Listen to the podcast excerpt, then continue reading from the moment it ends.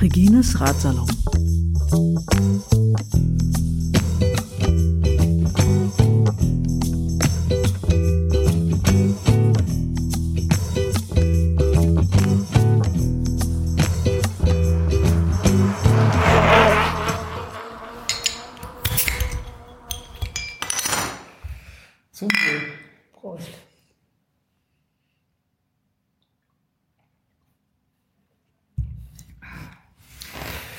Herzlich willkommen zu einer neuen Folge von Regines Ratsalon. Ich äh, freue mich heute außerordentlich, denn äh, wir haben hier eine Ratsalon-Folge, die es auch sehr selten gibt. Ähm, zuletzt war nämlich ein Mitarbeiter äh, zu Gast, der im Prinzip schon einen sehr, sehr roten Teppich ausgerollt hat für den Menschen, der heute zu Gast ist. Und was mich auch außerordentlich freut, wir hatten also in der letzten, im letzten Radsalon schon das äh, Radsport Herz zum Thema. Im Radsalon war auch schon äh, die gute Seele des Fahrrads äh, zu Gast. Der Gunnar Fehlau ist ja allgemein Ja. bekannt. Und ich freue mich daher außerordentlich, heute einen Menschen vorzustellen, äh, dessen Bedeutung für das Fahrradfahren im Allgemeinen und in Teilen auch im Besonderen gar nicht unterschätzt werden kann. Und ich möchte mal versuchen, nicht die üblichen Beschreibungen, die für Frauen sonst immer verwendet werden, zu verwenden. Ne? So die gute Seele im Hintergrund und macht immer so ihre Arbeit und und so. Äh, sondern ich möchte mal sagen, also nachdem das Radsport Herz ein Mann ist und die gute Seele ein Mann ist, möchte ich mal sagen, äh, wir begrüßen heute das Hirn und den Verstand des Fahrrades. Oh, Und ich denke, wir werden auch äh, im Laufe dieses Radsalons äh, hoffentlich sehen, warum diese Bezeichnung gerechtfertigt ist. Und ich äh, hoffe, du kannst dich halbwegs auch damit identifizieren. Hirn und Verstand. Okay, mein Herz ist auch dabei. Also und die Freude daran. Also ich denke, ich sehe das so ganzheitlich. Also den Menschen des Fahrrads. Ja, ist auch schwierig. Naja, es ist schwierig, wenn man nicht in Klischees verfallen will. Ich wollte bewusst mal so eine, eine Lücke aufmachen. ja, ähm, herzlich willkommen Ulrike. Ähm, du hast mir schon erzählt, dass du hier mit einem ganzen Stab ganz einzigartiger und hervorragender Menschen arbeitest. Stell doch bitte mal dein Team vor. Ja, also wir sind hier bei Velo-Konzept, jetzt ja auch in den Räumen und wir sind insgesamt neun Leute, die hier arbeiten und davon sind sieben Frauen. So, und Ich glaube, ihr braucht eine Frauenobergrenze. ja, das habe ich jetzt auch schon gesagt. Ich habe gesagt, wir müssen jetzt demnächst sagen, bei gleicher Qualifikation wird ein Mann bevorzugt, falls wir jemanden brauchen. Aber aktuell brauchen wir keinen. Ich kriege oft Bewerbungen. Und dann muss ich, oder schreiben wir leider immer, nee, aktuell ist, sind wir sehr gut. Ist, ist gut mit uns. Und Und alle, die hier mitarbeiten, machen aber so ganz äh, verschiedene äh, Sachen auch. Ne? Ja, wir haben verschiedene Abteilungen. Also wir haben natürlich diese Messe-Festival-Abteilung und da arbeiten vier Personen und da sind Kim und Katja. Die sind wahrscheinlich gerade mit der Vorbereitung für die Velo Berlin voll Velo Berlin oder jetzt die Free München, Kim mit der Free München und Kim mit der Velo Hamburg. Die Free ist jetzt äh, Mitte Februar und äh, Katja ist die Chefin der Velo Berlin und der Velo Frankfurt und werden unterstützt. Also die beiden sind die Projektleiterinnen. Die Kann werden vielleicht kurz unterstützt. ergänzen, äh, Katja Richards ist ja auch sehr aktiv in der Downhill-Szene und ist, hat da ihren eigenen Verein sogar, wenn ich mich recht Genau. entsinne. Und, und Kim van Dijk ist ja auch ganz groß in der Ski 46, Skisee. Fixie-Szene. Genau. Fixie-Szene. Und sie war ja mal, sie hat ja mal äh, Rad, Rad, wie heißt denn das? Red Race. Nee, diese Gymnastik auf dem Rad, diese ganzen äh, als, als Jugendliche. Ja, Trial, glaube ich, ne? Ist das das? Nee, Ähm. nicht richtig. Jetzt wird's peinlich. Macht nichts, wir gehen einfach Okay, weiter. ja. Okay, und die So, werden okay, unterstützt durch Gunnar und Christoph. Mhm. Dann habe ich eine zweite Abteilung, eine Velo Lab. Dies, diese Abteilung ist jetzt, äh, erweitern wir gerade. Da ist eben Isabel Eberlein seit einem guten halben Jahr dabei und äh, Hille Bikic. Und Hille Bikic ist äh, Architektin und ist dabei, hier das Thema zu erweitern, wirklich Fahrrad, Stadtplanung, Infrastruktur, das mal größer zu denken und integriert zu denken. Vier, fünf, sechs, fehlt So, dann haben wir natürlich die ganze äh, Buchhalt. Wir haben noch eine Zentralregulierung. Wir haben, also ich war selber mal Geschäftsführerin vom VSF und da habe ich Einkaufs, Einkaufsvorteile für VSF-Läden organisiert und das wickeln wir ab. Und das machen Britta und Nadine. Und aber Britta ist auch so die Finanzchefin und so die Organisatorin, die diese Abteilung leitet. Und du bist das äh, Hirn, das den Überblick bewahrt im Hintergrund. Nicht fit. Also ich bin gerade dabei zu lernen, mich mehr im Hintergrund zu sehen, weil wir jetzt wirklich gerade im, im Wandel sind. Und zwar gebe ich das Operative ab, wirklich mittendrin. Ich habe auch schon sehr, sehr viel abgegeben. Und das Team wird auch Velo-Konzept übernehmen. Ich werde schon noch dabei sein. Ich habe ein paar Projekte, die ich mache, über die reden wir wahrscheinlich nachher noch.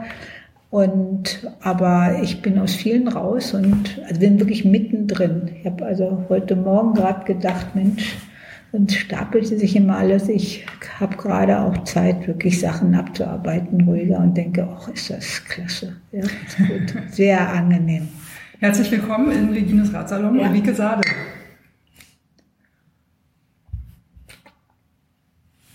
Ja, damit kommen wir eigentlich zum äh, üblichen Ablauf des Ratsalons. Ähm, du kannst ja nicht schon immer Fahrrad fahren. Kannst du dich noch daran erinnern, wie du Fahrradfahren gelernt hast?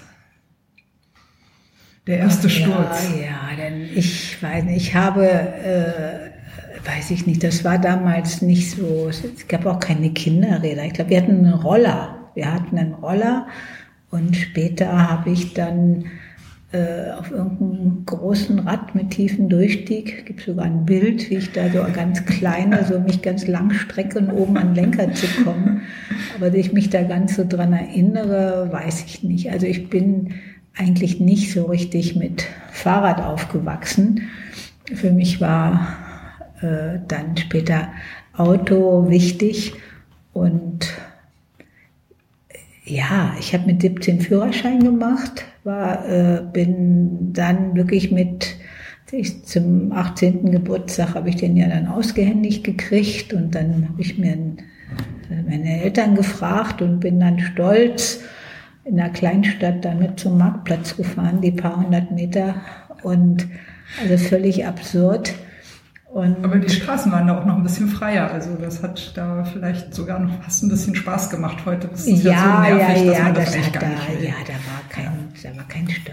Da konnte man als Kind auch noch mit so einem übergroßen Fahrrad auf der Straße auch mal rumfahren und üben. Ist heute auch schwierig. Ja, das Ich stimmt. meine, sicher sind diese großen Fahrräder ja nicht gewesen. Also ich kenne das auch noch. Also ich kann mich da ehrlich gesagt nicht so richtig, also an den Roller kann ich mich erinnern und Rollschuh bin ich mitgefahren und das fand ich auch toll. Das waren noch diese, die man unter die Schuhe spannen konnte. Nicht so Inliner und keine Rollerskates, sondern Nee, die diese wurden so mit Auszieh so Ausziehgestelle mit Ausziehgestelle, die mit so einem Lederriemchen. Lederriemchen um die normalen Schuhe rum. Ja, das Ja, habe ich die auch ich gerne auch noch. gemacht. Ja, ja, ja. Ja. 70er war das bei mir, bei dir wahrscheinlich ein Bei mir früher. war es ein bisschen früher, dann 60er eher. Ja, und dann, ja, für mich war lange Zeit Auto völlig normal. Und Also jetzt, wie bin ich zum Fahrrad gekommen? Das ist jetzt die Frage, das würde ich jetzt auch gerne ja, wissen. also ich war in meinem ersten Berufsleben, war ich Lehrerin. Ich habe hier in Berlin gewohnt und habe in Moabit gewohnt, wohne ich immer noch. Und jetzt woanders, aber äh, und hatte, war in Spandau an der Schule und hatte mit einem Kollegen an zwei Tagen den gleichen Stundenplan. Und dann sind wir an zwei Tagen haben uns das, sind wir zusammengefahren. Einmal hat er mich abgeholt, einmal habe ich ihn abgeholt. Und dieser Kollege, John, John Bailey, der sagte einen Tag, du, ich fahre jetzt mit dem Fahrrad zur Schule. Und da habe ich gedacht, spinnt der? Äh, wie, das geht doch gar nicht. Es waren irgendwie, weiß ich nicht, 13, 14 Kilometer, eine Strecke. Aber in welchem Jahrzehnt sind wir da? 80er dann schon? Nee, 70er. Oder 70er, ja. 70er. Okay. Mitte, Ende? Ende der 70er. Ende der 70er. Äh, das ja. war 79. Ja, okay. Mhm. 79 war das. Und da äh, ist der, war der plötzlich weg. Und ich, da habe ich dann schon im Stau gestanden, im Auto. Es hat mich total geärgert, dass der Typ mich alleine gelassen hat. Ich hatte nichts mit dem, aber so Frechheit. und dann dachte ich, und dann hat mich irgendwie der Ehrgeiz gepackt. Also ich war auch unter anderem auch Sportlehrerin, habe gesagt, wenn der das kann, dann kann ich das auch. Und dann bin ich wirklich in den Fahrradladen, habe mir ein Fahrrad gekauft, so ein mixte Rad, wäre jetzt total angesagt, so Vintage, 70er, ne? 80er Jahre, dann war dann 79 war das. Und Fünfgang, mixte, Immerhin schon Blau. Fünfgang, das war ja damals. War auch teuer, ja. war damals so. Ja. Mark, irgendwie 490 Mark, war unglaublich ja. viel Geld. Und dann habe ich gesagt, lieber John, ich komme mit. Ja, aber wirklich aus reinem Ehrgeiz, weil ich so dachte, der spinnt. Also irgendwie. Und dann habe ich die Liebe entdeckt dazu und dann also auch die Freiheit entdeckt und habe gedacht, boah, ist das geil. Also wirklich, äh, das war auf allen Ebenen. Das war diese Leichtigkeit kam für mich, so dass man sich so einfach von A nach B bewegen kann mit dem Fahrrad. Ich merkte, dass ich mich gesundheitlich viel besser gefühlt habe, dass ich nicht mehr dicker geworden bin. Es war einfach so selbstverständlich. So manchmal musste man gucken, ach ja, es war überhaupt Jahre gar kein Thema mehr. Und das war eigentlich so der Auslöser. Und dann bin ich ein Dreivierteljahr, Sommer wie Winter, jeden Tag bin ich die Strecke gefahren. Und so, und das war dann so meine Berufung. Also ich hatte dann gemerkt, dass ich Darf ich noch mal kurz fragen, bist dann auch bei jedem Wetter gefahren? Weil war ja damals noch nicht so mit Outdoor-Klamotten und Ortlieb gab es, glaube ich, noch gar nicht, wenn ich mich recht nee, entsinne. Nee, Ortlieb gab es ja nicht. Du nee. musst ja auch eine Tasche haben für deine äh, Schulunterlagen und, und äh, Ledertasche wahrscheinlich damals. Ja, ja, War das ein Problem ja. für dich? Ich meine, 13, 14 Kilometer, das macht ja was. Ne? So für drei, vier Kilometer, wenn das ja, Wetter nicht ich so Ich kann mich nicht daran erinnern, ehrlich gesagt. Also ich glaube, ich bin sehr viel mit dem Fahrrad gefahren mhm. Und habe dann auch wie gesagt, und dann habe ich gemerkt, also ich war Lehrerin, ich wurde verbeamtet, war damals 26, 1980 war ich 26 und habe aber dann nicht beurlauben lassen und wollte was Sinnvolles machen, wollte irgendwie merkte, das kann nicht alles gewesen ja, aber, sein. Aber äh, also junge Menschen, jungen Menschen was beibringen, ist ja jetzt nicht gerade wenig sinnvoll.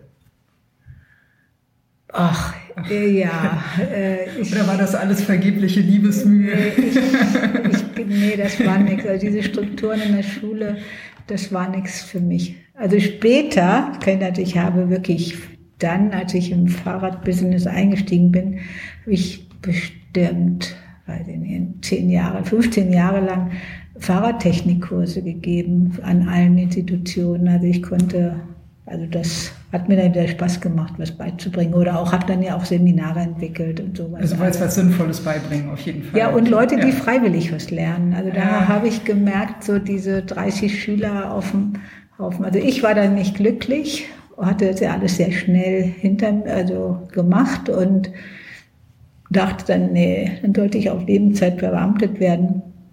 Und da habe ich irgendwie gesagt, nee, das kann nicht sein, da musst du nochmal raus und habe dann nach was Sinnvollem gesucht und habe mich beurlauben lassen, wie gesagt, im Sommer 80, habe mein Auto verkauft, äh, War das war damals echt ein radikaler Schritt noch, ne? das muss man auch mal dazu sagen. Also ich habe äh, Mitte der 80er, habe ich mir vom, äh, mein Opa hatte mir immer so zum Geburtstag immer mal so 100 Mark geschenkt, ne? ist ja auch nicht wenig.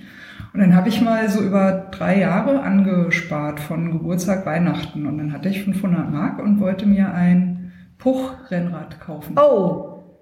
Gab es im örtlichen Laden für Toll. 500 Mark. Super. So. Und dann haben die Leute in meiner Umgegend, das war also auch so Anfang der 80er, ne, sagten die, was, 500 Mark? Warum kaufst du dafür ein Fahrrad? Dafür kannst du auch einen gebrauchten VW Käfer kriegen. Ja, ja. Da kauft man doch kein Fahrrad davon. Ja, ja. Damals war es ein bisschen anders. Nee, das war noch ja. eine Zeit, wo ein Auto verkaufen war auch noch, ne? Ja. Also so die Entscheidung für ohne Auto, das war schon noch ein Ding. Ja, Muss man ja auch mal, auch mal sehen. Ja, ich wollte dann irgendwie was Sinnvolles tun und habe überlegt, was willst du, war noch nicht ganz so sicher. So damals war auch so die Aufbruchzeit irgendwie, was waren ja auch die Grünen wurden da gerade gegründet, die Al oder alternative Liste, also ich wie ein und da waren lauter Kollektive entstanden, wo man, was jetzt ja bei uns auch wieder Thema ist, also dass wirklich so gleichberechtigt gearbeitet wird. Wir hatten auch, muss ich mal kurz äh, einwerfen, gerade kürzlich ähm, einen Ratsalon, wo die drei Berliner Radkurier-Kollektive zu Gast ah. waren und auch erzählt haben, wie sie sich äh, organisieren und so weiter. Genau. Ja, und dann habe ich von einem Fahrradbüro gehört. Äh, hat mich unglaublich begeistert damals und also hat mich lange, äh, auch jetzt noch.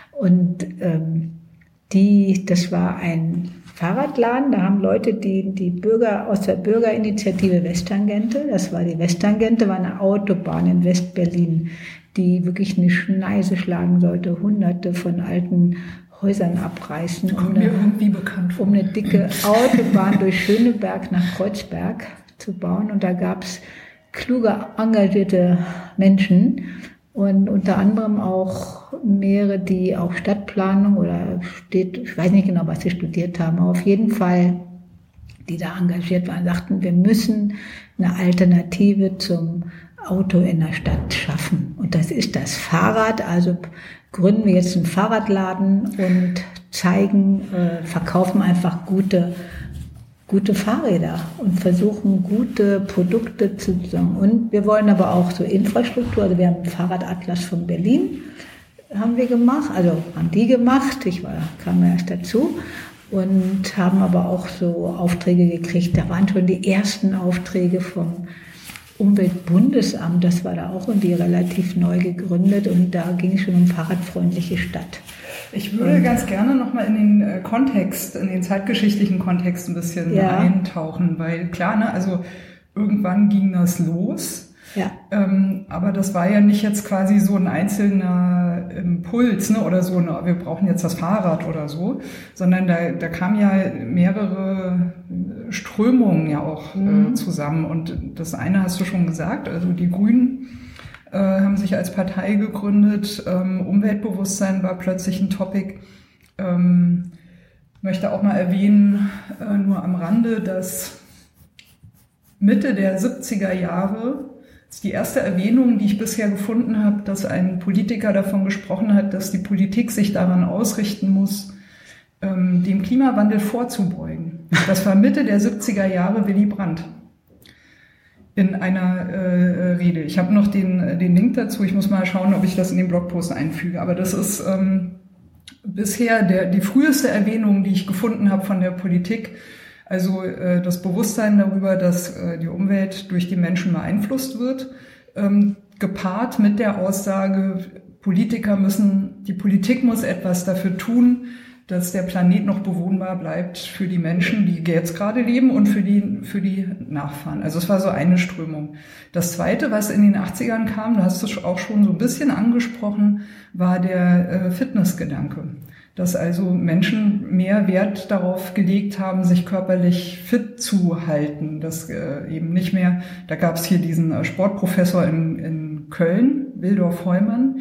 Das ist der Mensch, der äh, sportgesundheitlich, ich weiß nicht, ob du das noch kennst, das Trimming 130 hat der propagiert. Der hat gesagt, Trimpfade, ja, das macht das. Ja, ja. Genau, wer der hat, der hat zum ersten Mal quasi systematisch erforscht, dass wir eine Zivilisationskrankheit haben durch zu wenig Bewegung. Also Ver Verfettungen haben ne, und Herzkrankheiten. Ja. Und er hat gesagt, äh, wenn Sie jeden Tag einmal eine Treppe hoch und runter gehen, äh, dann bleiben Sie fit. Und das Trimming 130 war ja dieses einmal am Tag den Puls auf über 130 bringen, dann äh, dann machst du was für, für die Vorsorge. Ja.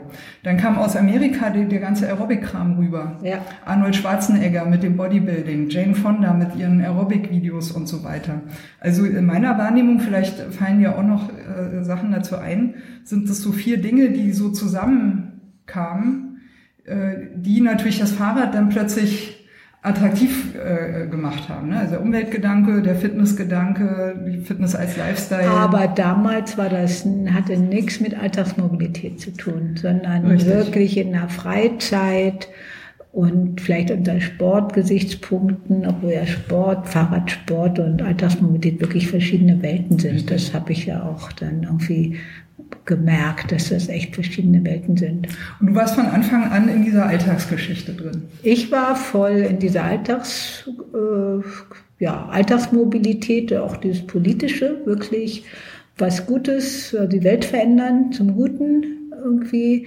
Für mich war Klopp, dieser Club of Rome, der kam 1972, Grenz, Grenzen des Wachstums, das kam okay. 1972 raus, das Buch. Das war Grenzen des Wachstums. Es gibt nur eine Erde und wir sind dabei, die zu zerstören durch Umwelt. Ja, das muss man sich echt mal vorstellen, 72, also das ist jetzt... Ewig her äh, fast 50 Jahre. Also ich bin ja. 71 geboren und ich bin 48. so.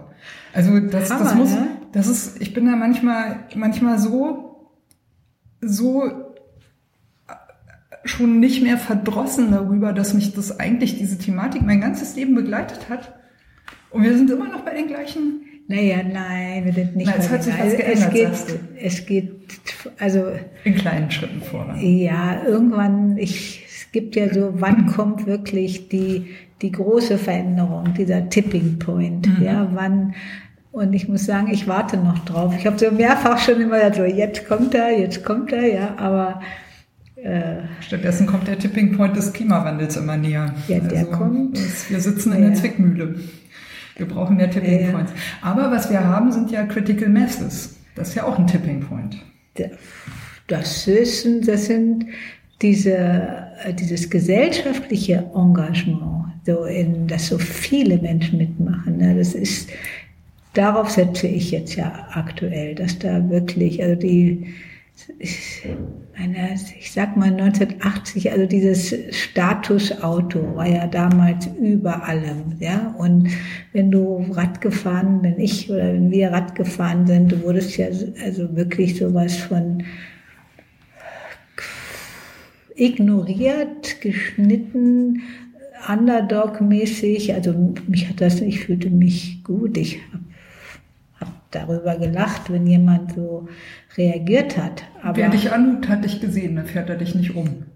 Ja, ja immer so meine Devise. Irgendwie ja. so, ja. ja. Naja. Aber auf jeden dann Fall. Warst so, du beim Fahrradbüro in Berlin, waren wir, glaube ich. Da habe ich ja, genau. gefragt, da habe ich gedacht, oh, da würde ich gerne arbeiten. Und ich wollte gerne, ich hatte so theoretisch studiert, so politisch viel diskutiert und ich wollte mal was können. Ich wollte, und ich bin in die Werkstatt, also was handwerklich können und wollte eigentlich in die, oder war auch zwei Jahre in der Fahrradwerkstatt und habe wirklich da intensiv Fahrradtechnik gelernt, hat mich wahnsinnig begeistert. Hast du da eine Ausbildung gemacht, Zweiradmechanikerin ich hab die, oder war ja, auch, oder? Äh, ich habe die Zweiradmechanikerprüfung gemacht. Also das, so. wie, wie, nennt sich das? Gesellin, Zweiradmechanikerin. Ich bin Gesellin, ja, ich bin Gesellin. Zweiradmechanikerin und habe dann äh, Aber da war damals auch viel Motorrad noch dabei, ne? Oder hast du nur Fahrrad gemacht? Ging, ja? Das ist echt eine Story. Das ist Wahnsinn. Das ich wollte das nämlich auch mal machen, deswegen frage ich. Wahnsinn. Also, die Story ist, glaube ich, ja. super. Also, ich wollte eigentlich, wir brauchten dringend Mitarbeiter und die Fahrradtechnik war zwar noch einfach, aber sie wurde doch ein, wir hatten ja so gute Räder, wir haben auch damals gute Räder importiert, weil in Deutschland gab es gar keine guten Räder. Was, war, was waren damals so, so angesagt? Peugeot, glaube ich, ne? Ja, Peugeot, Motobican aus Frankreich Motobican, waren stimmt, gut. Ja. dann aus England hier Raleigh hatten wir, dann die Hollandräder, Gazelle ja. und äh, Batavus, das waren schon so gute Räder. Und da gab es Gazelle, gab es ja auch tolle Rennräder, tolle Rahmen, Stahlrahmen. Wir haben auch Räder zusammengebaut, da haben wir Gazelle-Rahmen gekauft. Und hier Kettler Alu-Räder, die gibt es auch schon Genau, lange, die ich, ne? kamen ne? damals auch auf den Markt und die waren, erst fanden wir die irgendwie blöd und dann merkten wir aber, wir fanden die wirklich blöd. Aber äh, dann haben wir die doch mal ausprobiert und haben gemerkt, ey, das sind eigentlich gute Räder und die waren ja auch relativ teuer. Und die haben ja, Kettler hat Wahnsinns Werbung gemacht, dem Spiegel und überall. Die gab es auch im Baumarkt, glaube ich, auch, Nee, nee, nee, nee, nee, nee, nur ah, später vielleicht. Später, nee, nee, ja. ich glaube, Okay, vielleicht. ja, doch, kann sein, ich weiß Ja, es nicht. egal, aber ja. auf jeden Fall waren die teuer, ja. Waren, also war eine Ja, war gute, ja also teuer ist jetzt für mich gute Qualität. Also war, die waren dann, also vielleicht, äh, die waren, ja, das, die, das waren.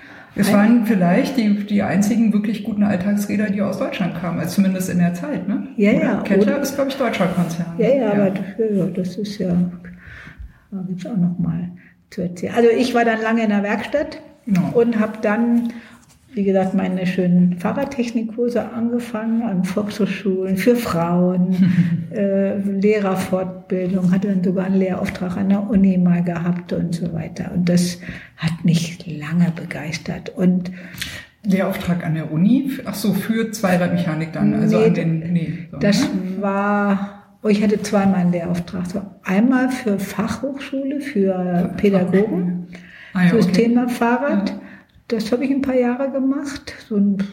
Und das andere war sogar an der UDK, damals hieß sie noch HDK, Hochschule der Künste, jetzt Universität der Künste, so Richtung äh, Design, Ah, Produktdesign. Mhm. Produktdesign, hat, hatte ich auch einen Lehrauftrag. Ich frage deswegen nach, weil es soll ja jetzt Fahrradprofessuren geben. Ich weiß nicht, ob du davon Ja, gehört das hast. ist was, klasse. Was, was hältst du davon? Das ist eine gute Sache. Ja, super.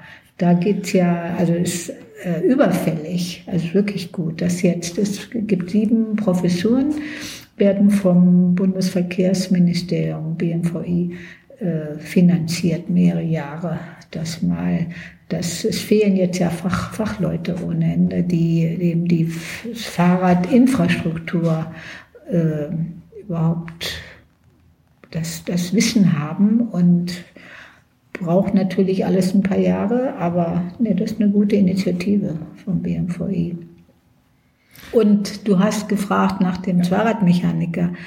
Äh, Und dem Motorradanteil. Genau, ich, ich war eigentlich, ich war ja Lehrerin, also ich da wollte nicht die, ich wollte ausbilden. So, äh, wir woll- haben im Fahrradbüro Leute gesucht und haben gesagt, irgendwie, und es gab auch viele Arbeitslose, haben gesagt, komm, wir bilden aus. Und ich dachte, ich mit meinen ganzen, als Lehrerin und auch als jetzt zwei Jahre, zweieinhalb bestimmt schon nur Werkstatt gemacht. Ich hatte ganz viel Technikkurse gemacht, hatte ganz viel Scheine. Also von Drehen, Fräsen, Löten, Schweißen, alles habe ich gemacht. schlecht. Ja. Ja, und dachte, damit kann ich doch ausbilden, muss auch klar sein. Und dann hat wirklich die Handwerkskammer, nee, Frau Sade, das geht nicht. Da müssen Sie die Zweiradmechaniker, müssen Sie Gesellin werden. Und ich noch, hä? Ich bin Lehrerin, also bitte. Nee, das geht nicht. Sie dürfen nicht ausbilden. Dann dachte ich, das kann ja nicht wahr sein. Und dann habe ich so ein bisschen überheblich vielleicht so gedacht, naja, dann mache ich die Zweiradmechanikerprüfung. Kann ja alles bei Fahrrad. Und ja, und das, dann kam Dann fiel das, das Motorrad auf die Füße. und dann oder? fiel mir das Motorrad auf die Ja. Füße. Unglaublich. Also ich habe dann wirklich äh, auch ähm, ausgesetzt, mal dann bei der Arbeit. Habe auch ein Kind gekriegt, äh, Julian, das ist 1985 geboren und habe dann bin in die Berufsschule gegangen, habe auch mal irgendwie drei Monate Feilen, Drehen, Fräsen, alles gemacht und dann kam aber wirklich, es war Motorrad, Motorrad, Motorrad, Motorrad. Und ich habe das so theoretisch mir so reingeknallt. Irgendwie habe ich nie ein Motorrad live gesehen.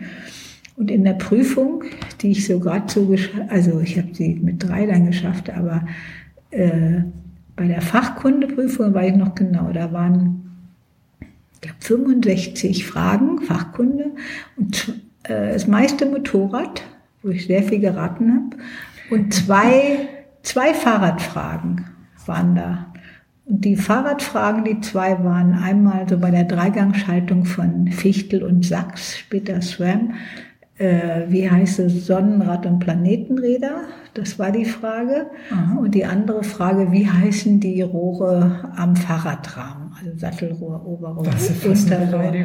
Das waren die beiden Fahrradfragen. Und also die Rahmenfrage ist ja nun fast eine Beleidigung für, jede Intelli für jedes der, intelligente Lebewesen, oder? Der Rest war nat teilweise natürlich auch Materialkunde, Stahl, Alu und sowas, aber Motorrad. Und na gut, dann habe ich das, glaube mit vier Minus gerade so. Und dann aber da ich aber ja Mathe und technisch Zeichnen und Sozialkunde, bin ich dann noch auf drei gekommen bei der Prüfung. Und dann also, musst du ausbilden. Dann hätte ich, nee, noch nicht. Ich hätte noch einen Meister machen sollen. Aber äh, das hat mich dann, weil ich diese Ausbildung so absurd fand, habe ich dann nee, jetzt springe ich hier irgendwie. Ja, also, ich war, also ich war zehn Jahre Fahrradhändlerin, fünf Jahre Fahrradbüro, dann gab es Streit im Kollektiv, so richtig, wie man Passiert, sich das so ja. vorstellt. Und dann habe ich mit einem anderen zusammen, mit Rolf, äh, Velophil zusammen gegründet. 85, 86. War das noch in Berlin? Äh, Moabit. Moabit. Velophil. Du bist aus Berlin nie wirklich weg. Nö, ich bin 76 nach Berlin gekommen. Ich war ja, ich bin in Niedersachsen aufgewachsen. Ah, ja. ja okay. In Göttingen studiert.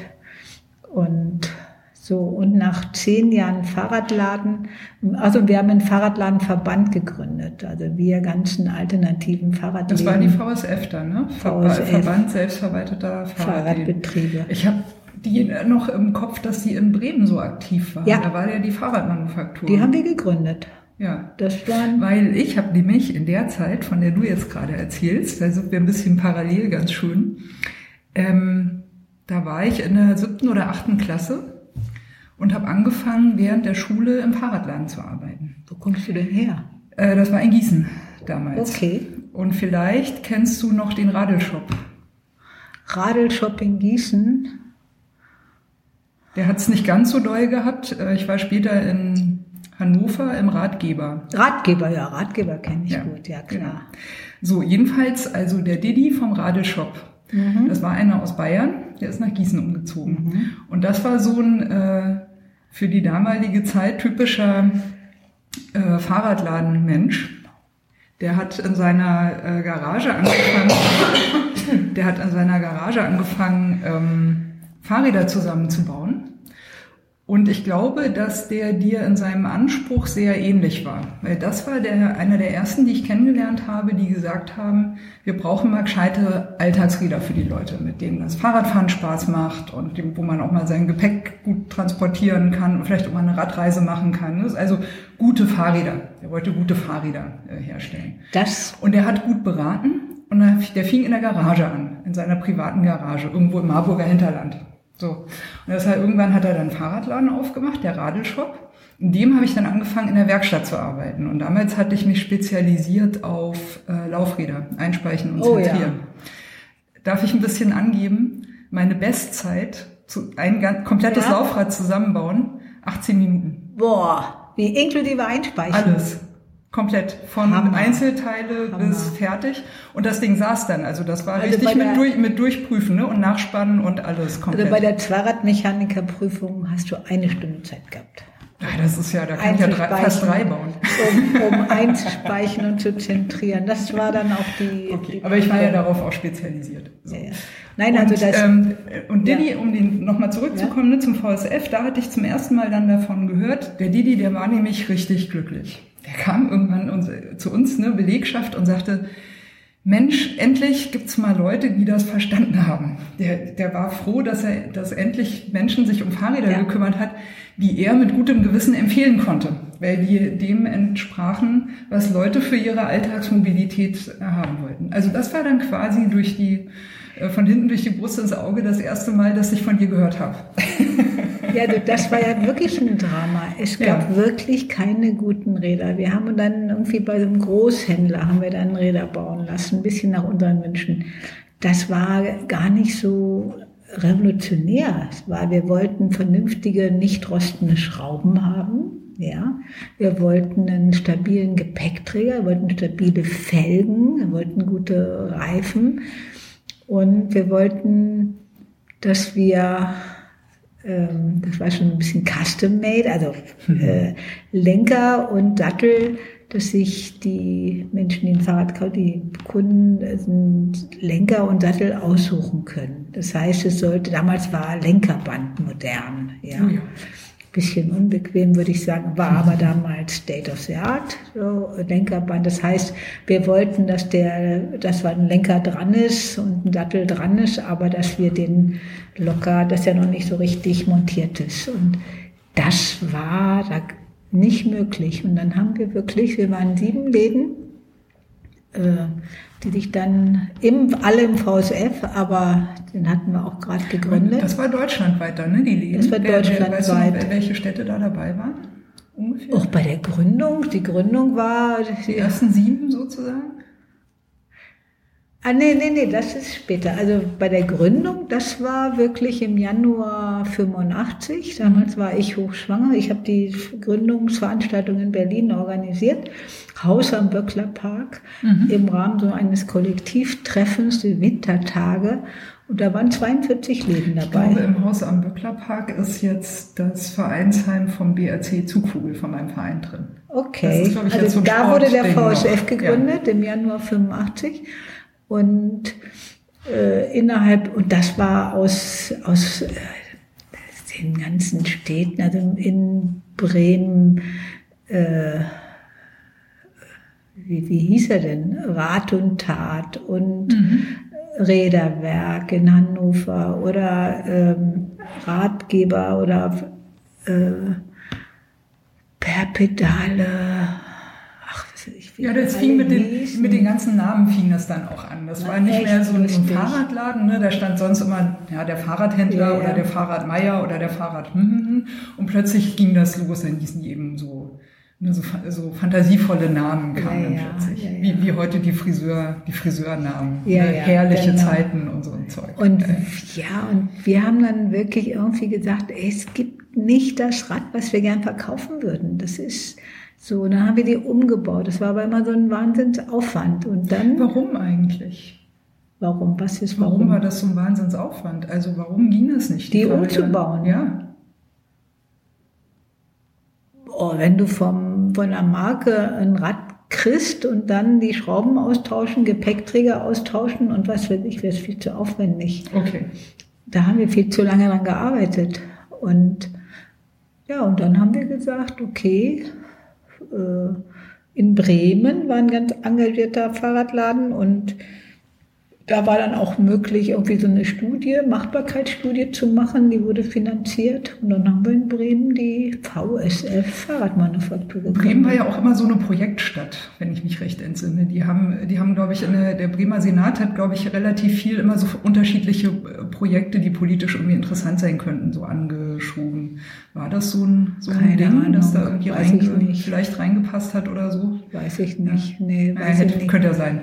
So, auf jeden Fall war das schon, ja, war eine tolle Zeit. So. VSF, äh, nee, die Bremer Fahr Fahrradmanufaktur kam dann, ne, glaube ich, als nächstes. Warst, warst du da auch mit drin? Nee, du bist VSF geblieben und dann gab es aber die Bremer Fahrradmanufaktur, wir die haben, das quasi wie gesagt, wir haben da alle hat, Geld oder? gegeben. Ja. Die war schon immer unabhängig, ja. Mhm. Also, aber wir haben Geld gegeben, damit sie, also waren erstmal wieder sieben Läden waren so der Kern und dann aber ganz viele andere und da haben dann bestimmt 100 Läden Geld dazu gegeben, dass sie die Räder für uns bauen. Und, aber was haben, was haben die da? Haben die, haben die in Bremen irgendwie da einen Rahmen gebaut? Oder die, Nein, die, die wurden was hat, was hat die Fahrradmanufaktur denn eigentlich gemacht? Was jede, es ist, also die haben, haben gute Rahmen, später aus Tschechien von Ford. Mhm. Das ist eine ganz gute Marke haben, äh, wir hatten nur anfangs nur eine Farbe, schwarz und nur ein und haben einfach ein Rad, was mit stabilen Laufrädern, mit äh, was schlicht aussieht, pur aussieht, stabilen Gepäckträger, genau das, was ich vorhin sagte, mit dem Sattel und Lenker locker zu tauschen, um besser anzupassen an die Kundenwünsche und die wurden geliefert und war super erfolgreich. Dazu hatten wir auch eine tolle Agentur, die einfach auch eine tolle Werbung gemacht haben. Eine kleine Firma in Bremen. Freunde vom dem Laden in Bremen. Und ja. Da kann ich mich, ich meine, oder ich meine mich noch dunkel daran erinnern zu können, dass es so Momente gab, wo dann äh, immer einer von den Fahrradladenleuten kam und so, ey, von der Fahrradmanufaktur, es gibt jetzt eine neue Farbe. Genau. Es gibt eine neue Rahmenfarbe. Das genau. war immer wie genau. so ein, wie so ein kleines so App-Update irgendwie. Ne? So, yay, es gibt wieder ein neues Feature irgendwie. Und ich weiß auch, dass es manchmal schwierig war. Ne? Also Didi zum Beispiel in Gießen, der hat sich dann beschwert, ja, hm, wir müssten eigentlich diese Räder und die passen so gut, aber die gibt's nur in schwarz. Wie soll ich das jetzt den Leuten verkaufen? Und naja, wir verstehen das ja und die müssen ja erstmal anfangen. Und hm, dann haben wir dann geknobelt, wie kriegen wir das dann irgendwie die Fahrräder ins Programm rein, weil wir waren ja überzeugt davon. Ne? Ja. Ne? Und dann, aber das war immer so ein, so ein ja. oh, die gibt's jetzt auch, ich weiß nicht, die gibt's ja auch in Blau und oh, es gibt's ja auch Blau, in Rot. Und, ja, ja, rot, das war, Rot, rot, war dann so ein Ding, ne? Ja, ja, rot war genau. auch. An Rot kann ich mich noch gut erinnern, das ist für mich ja. irgendwie die Fahrradmanufakturfarbe. Ja, gut. So, nach zehn Jahren Fahrradhändlerin, ich hatte meinen Sohn, sollte noch in die Schule kommen, auch ein Mann, der auch äh, halbe Stelle Lehrer dann gearbeitet hat und dann habe ich wurde ich Geschäftsführerin vom VSF. Da habe ich gemerkt, irgendwie kriege ich Fahrradladen und Kind und auch, ich bin ein Typ, habe ich jetzt auch so, wenn ich was kann, so, dann mache ich auch gern, entwickle ich gern was Neues und gebe das gerne ab. Und dann war ich, wurde ich als Geschäftsführerin des VSF gewählt. Wegen dieser Eigenschaft übrigens äh, bin ich auf das Hirn des Fahrrads äh, gekommen, okay. weil das ist, ist, für mich eine, eine rationale Leistung, ne? eine Erkenntnis, also Lernerkenntnisleistung. Weiß ich nicht. Erkennen, dass irgendwo was fehlt und so, sich auf jeden Fall und, gucken, wie man es durchziehen kann. Und dann war ich eben die Geschäftsführerin von diesen ganzen Fahrradkollektiven und wir haben Leute gesucht ohne Ende und dann hieß es, Ulrike, kümmere dich mal drum, dass wir Leute kriegen und um Ausbildung und bessere Ausbildung. Und dann habe ich mich erinnert an den Zweiradmechaniker, der nur Motorrad war und habe dann wirklich angefangen, den ADFC, den ähm, angesprochen habe gesagt, hier, wir müssen ein neues Berufsbild schaffen. Der war damals dann, glaube ich, auch in der Gründung. Ne? Nee, der, der war 80, Ende 80. 70. Ende 70, Anfang 80er. Ja, ne? Und wir sind aber jetzt Ende 80er. Wir sind jetzt Anfang 90er. Anfang 90er, so. ja. Also war gerade mal so zehn Jahre alt, der ADFC ungefähr. Ja. Und dann habe ich gedacht, es muss ein anderes Berufsbild geben. Und da habe ich mich echt hingesetzt und habe das Berufsbild geschrieben. So, noch ohne Computer. Schreibmaschine. Ja, mhm. mit Schreibmaschine, mhm. und wirklich. Und Tippex. Und. Und, und, und Schere und, ja. und Tesafilm. Wirklich. Ja, ich habe das dann ja, auseinandergeschnitten und dann nochmal. Textbausteine auf Papier rumgeschoben. Wahnsinn, ja, ja, Und dann habe ich gedacht, so, es muss ein Berufsbild. Und damals. Und, und Tippen mit Durchschlag, Kohlepapier. Ja, es wird für einige wirklich komisch vorkommen, ja. So, auf naja. jeden Fall äh, dann, das war auch äh, ein harter Brocken. Also wirklich ein neues Berufsbild pro Fahrrad. Dann war ich zigmal in Bonn, ja, dann mit dem ADFC, der das möglich gemacht Verkehrsministerium dann? Oder nee, das war dann das Berufs Wirtschaftsministerium. Ah ja, okay, weil ja, es um Beruf geht, Berufe. Ausbildung, Wirtschaft und so weiter. Und die wollen natürlich wissen, haben die Zukunftsperspektive, gibt es genau. da Bedarf, und was können die mal verdienen? Und da hieß ja. es, nee, also das Fahrrad, also wir haben ja so viel Motorrad reingemacht, damit es überhaupt Leute gibt, die bereit sind, äh, den Beruf zu wählen, weil Richtung Fahrrad würde ja niemand wählen. Und da habe ich gesagt, ich glaube, Sie sind auf dem falschen Dampfer. Das ist eine sehr interessante Sache. Und die Gewerkschaft, das war auch so verrückt, die hatten mir dann unterstellt, ich möchte ja nur ein neues Berufsbild. Wenn ich das Motorrad rausnehme, also Fahrrad mehr mache, dann würde ich es ja verweichlichen und ich wollte dann ja nur die Leute mehr ausbeuten. Also auch irgendwie, hä?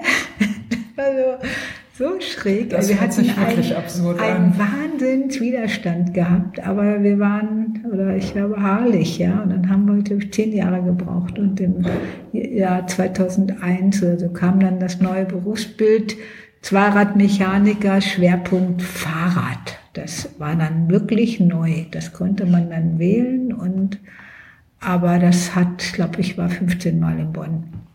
Sogar als ich dann schon ähm, hier schon Velokonzept, ja, da musste ich dann noch mal hin, damit ich das noch zu Ende machen kann, ja. Also das war ein Riesending. Also jetzt gibt ja Mechatroniker und jetzt ist es schon anders, obwohl immer noch äh, Leute gesucht werden ohne Ende. Aber das ist nochmal noch mal eine andere Story. Hast du so eine, einen groben Überblick, wie sich dieser äh, von dir aus der Taufe, mit aus der Taufe gehobene äh, Beruf entwickelt hat? Wie viele Leute sich da Nee, Zahlen habe ich gar nicht. Also es wurde damals noch, also ich war da nicht unbedingt dafür, es wurde noch der Fahrradmonteur eingeführt. Mhm. Das war dann ein Wunsch noch von, vom Handel.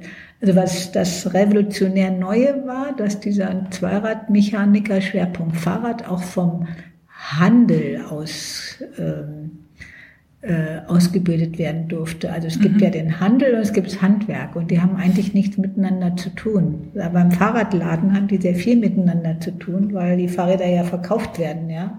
Und repariert ja auch in der Regel, ist ja eine Werkstatt noch und, dabei. Und repariert und nein, ich habe keine Zahlen, hm. weiß ich nicht. Also es gibt äh, ich, ich frage mal anders. Bist du, bist du heute noch zufrieden damit, dass du das durchgedrückt hast? Ja, super. Also da denke ich mal, das, das war wirklich Beharrlichkeit damals. Immer wieder, ich musste auch oft so, dachte mal, ich glaube es nicht. Ich glaube es ja nicht, kann nicht wahr sein.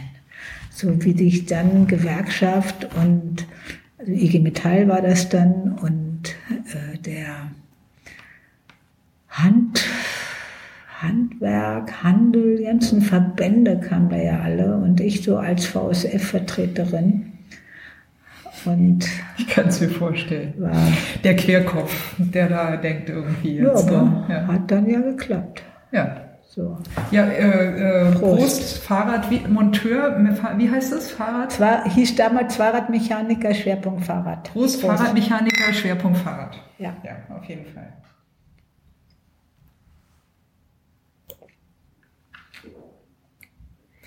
So, jetzt sind wir ein kleines bisschen gesprungen. Ne? Du warst noch beim äh, VSF bei der Fahrradmanufaktur. 2001 war dann äh, der Beruf endlich durch. Und aber wie, wie ging es für dich in der Zwischenzeit weiter? Von der Fahrradmanufaktur zu nein, nein, nein, also, Konzept kam dann schon, oder? Also ich war zehn Jahre Fahrradhändlerin in zwei mhm. Läden, dann zehn Jahre Geschäftsführerin, alles in Berlin, Geschäftsführerin vom VSF und da war erst das Büro in Bremen, aber das habe ich dann nach Berlin geholt. Gab es nicht in den 90ern in Bremen auch schon noch so eine andere Fahrrad, so eine kleine Fahrradmesse immer dort in den Messehallen, kann ich mich erinnern? Ja, die habe ich ja gegründet. Das ist ja von mir. Ja, was war, was war das? Das hieß Fahrradmarkt Zukunft. Ja, genau, das war in der Zeit, als ich in Bremen Fahrradkurier gefahren bin. Das war. Oh, ich wollte ja sogar die Fahrradkuriermeisterschaften, die hätte ich ja auch da gerne integriert. Damals. Genau, ich bin nämlich damals bei den äh, zweimaligen Fahrradkurier-Weltmeistern gefahren. Das waren nämlich die zwei, die den Bremer Radkurier gegründet haben. Die haben zweimal die, die Weltmeisterschaft gewonnen, Radkurier-Weltmeisterschaft. Und Henning Scherf damals noch. Henning ne, Scherf, ihn, mein ne, Schirmherr. Richtig. Dreimal ist Bremer Recht, hat dann gesagt, wenn es zum dritten Mal schafft, dann gibt's hier großen Empfang in Bremen. Und haben sie versucht, aber sind sie nur Zweite geworden. Aber bei denen habe ich damals gearbeitet. Und das war ganz in der Nähe vom, äh, von den Messehallen in Bremen. Das war kurz vor dem Bürgerpark, hieß ja. er. Da waren diese, ja. diese Messehallen. Ja, ja genau. Gut. Ja, das Gott, was du alles. Ja gut, also, das war vielleicht das nächste also, große. Ähm ja, das war ein Ding. Zukunft war ein Ding, weil das war äh, damals, wenn ja. ich mich recht entsinne, war das die einzige Messe, die eben halt genau das gezeigt hat und propagiert hat und ne, was ihr da gemacht Ja. habt. Und das, das gab es ja sonst nicht. Ja, Das, genau, das Ja. Hast du ja nirgends Ja, gekriegt. Es gab ja noch ich- die Eurobike gab es ja. Gibt's ja, die gibt's ja schon relativ lange, aber das ist ja eine ganz andere Geschichte gewesen. Okay, also ich habe im VSF, da ging es darum, ich habe ganz viel Schulungen organisiert für die Fahrradhändler, eigentlich nur B2B, also von Business zu Business, nicht für den normalen Besucher. Habe da Schulungen organisiert und mir war immer die Qualität wichtig und auch Status, war ja auch innerhalb der Fahrradbranche noch so weit unten. Doch mal über noch auch, äh, noch mal so ein Netzwerk, den Bike Brain Pool, habe ich in der gleichen Zeit gegründet. Also Fahrradmarkt Zukunft als großen Kongress und große Fachveranstaltung und ein Netzwerk in der Fahrradbranche eigentlich, weil ich so das Gefühl hatte, die Branche glaubt überhaupt nicht an ihr Produkt und an das Potenzial, was das eigentlich für ein tolles Produkt ist, sondern irgendwie so die Funktionäre, mit denen ich ja als VSF-Geschäftsführerin dann auch zu tun hatte, über den Pausen haben die man über Autos geredet und äh, Die Fahrradfunktionäre ich. von der Ja, und ich hatte das ja, Gefühl, ja, ja. die Mhm. sind latent depressiv, weil sie es nicht bis zum Auto geschafft haben.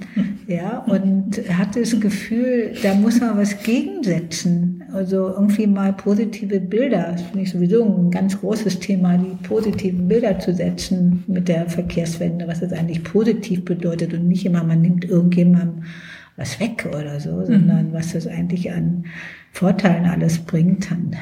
Und ja, da habe ich eben dann ähm, in Bremen, das war dann auch mit der VSF Fahrradmanufaktur, die auch so ein Händlertreffen machen wollte, auch mal ein bisschen anspruchsvoller. Und dann habe ich denen gesagt, wisst ihr was, wir machen was ganz Exklusives, mal in den schönsten Räumen von Bremen machen wir irgendwie, wir öffnen das und wir machen Schulungen für Händler und eine Fachausstellung und da darf jeder kommen, also nicht nur VSF Fahrradmanufaktur und wir machen das mal ganz groß. Und äh, an die Publikumsverkehr war glaub Nee, ich, nee, war noch damals, nicht. Erst noch nicht, erst noch nicht. Und dann, Ja, da, das weiß ich, weil von meiner damaligen Mit Mitbewohnerin der Freund, der ist da immer hingegangen. Und der hat immer gesagt, Regine, ich, ich, ich gehe dahin, willst du mitkommen? Ich habe ja in Bremen habe ich ja nicht mehr im Fahrradladen gearbeitet, da bin ich ja eben im Radkurier gefahren. Und er hat immer gesagt, willst du mitkommen? Ist für dich doch auch interessant. Du weißt doch, worum es geht. Aber da habe ich ja nie den, den Weg reinge. ja, und da habe ich wirklich, ich habe gedacht, da habe ich eigentlich, ja, ich habe vieles intuitiv gemacht. Irgendwie einen Morgen, als ich nicht so von geträumt hätte, habe ich gesagt, ich, du musst da was Großes in Bremen machen. Und habe dann irgendwie einen Fahrradladen, Ratschlag, Ratschlag in Bremen. Auf Ja. den Häfen damals. Die, Genau. die, die sind jetzt in der Humboldtstraße. Aber da habe ich gesagt, ey, ihr müsst mir die schönsten Räume von Bremen suchen. Gebt mir, sagt mal, ja. Und dann haben die gesagt, das ist das Kongresszentrum Bremen, das CC, Bre, TCB. Oh, dann habe ich, oh, das war dann so, ist, also Eine große Nummer. eine große Nummer und dann habe ich einfach, aber mir haben die Räume wahnsinnig gut gefallen, ja. Also war noch nicht die Messe, das war ja noch dieses Kongresszentrum. Stimmt, ja.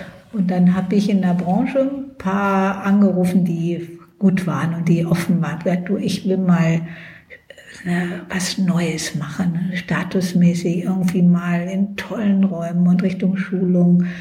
Ich brauche Geld, ja. Ich hatte ja kein Geld und die Miete war 16.000 D-Mark. Muss man auch erstmal zusammenkriegen. 96. Und da habe ich gedacht, ich brauche jetzt irgendwie vier Leute, die 4000 Mark zahlen. Und die habe ich dann gekriegt. Ja, haben mir vier Leute, also vier Firmen haben mir gesagt, okay, wenn du das machst, erst haben sie gesagt, oh nee, also ist ja vielleicht ein bisschen viel. Ich habe gesagt, du, wenn ich weniger brauche, zahlst du weniger, aber ich brauche die Miete, ja. Ja, ist okay, ich vertraue dir, ist okay. Und dann habe ich das angemietet. We- Weißt du noch, welche Firmen das waren? Oder ist das so Ja, es Werbung? war Oder? Lange, Shimano, das war, glaube ich, die Firma Bohle, Schwalbe, ähm, Grofa damals, wer war der vierte? Wahrscheinlich die VSF Fahrradmanufaktur, vermutlich. Wäre ja praktisch. So, ja. das ist ja praktisch. Und dann habe ich angefangen und das war, also es war, um das mal zu erklären, das waren wirklich ganz viele Schulungen für Fahrradhändler, waren so geniale Podiumdiskussionen, zukunftsweisende.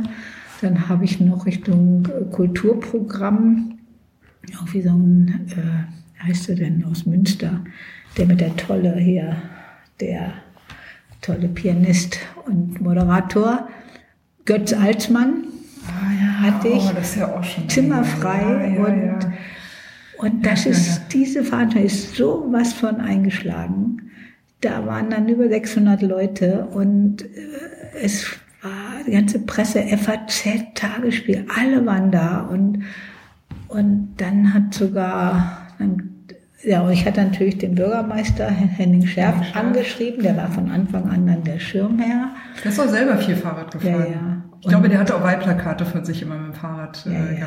paar. Ach, Ja, das, ja, war toll. eine Also Marke. das war Ja. wirklich, und das ist übrigens auch der Vorläufer von der Velo Berlin. Und dann, Ich, das- woll, ich wollte schon fragen, ich dachte, ich lasse dich erstmal erzählen. Ja, ja. Genau, aber Und- das zeichnet sich ja schon ab. Ja, und, und genau. das war wirklich so verrückt. Im zweiten, dritten Jahr, dann hat Henning Schärf mich, äh, also der Bürgermeister hat gesagt, Frau Sade, das können Sie nicht bringen. Also die können das nicht nur für das Fachpublikum machen. Mhm. Die Bremer müssen das sehen, sie müssen das öffnen. Und dann war auch das Regionalfernsehen hier, Buten und Binnen, Binnen, hat da ganz viel drüber gebracht und dann mich abends habe ich da Fernseher, ich wusste ja, es kommt was über Fahrradmarkt Zukunft, habe dann Fernseher angemacht und dann kam da und diese tolle Veranstaltung ist für die Bremer Bürger nicht geöffnet. Wir müssen mal mit der Veranstalterin reden, dass das auch für die Bremer Bürger geöffnet wird. Und ich so, ach du Scheiße.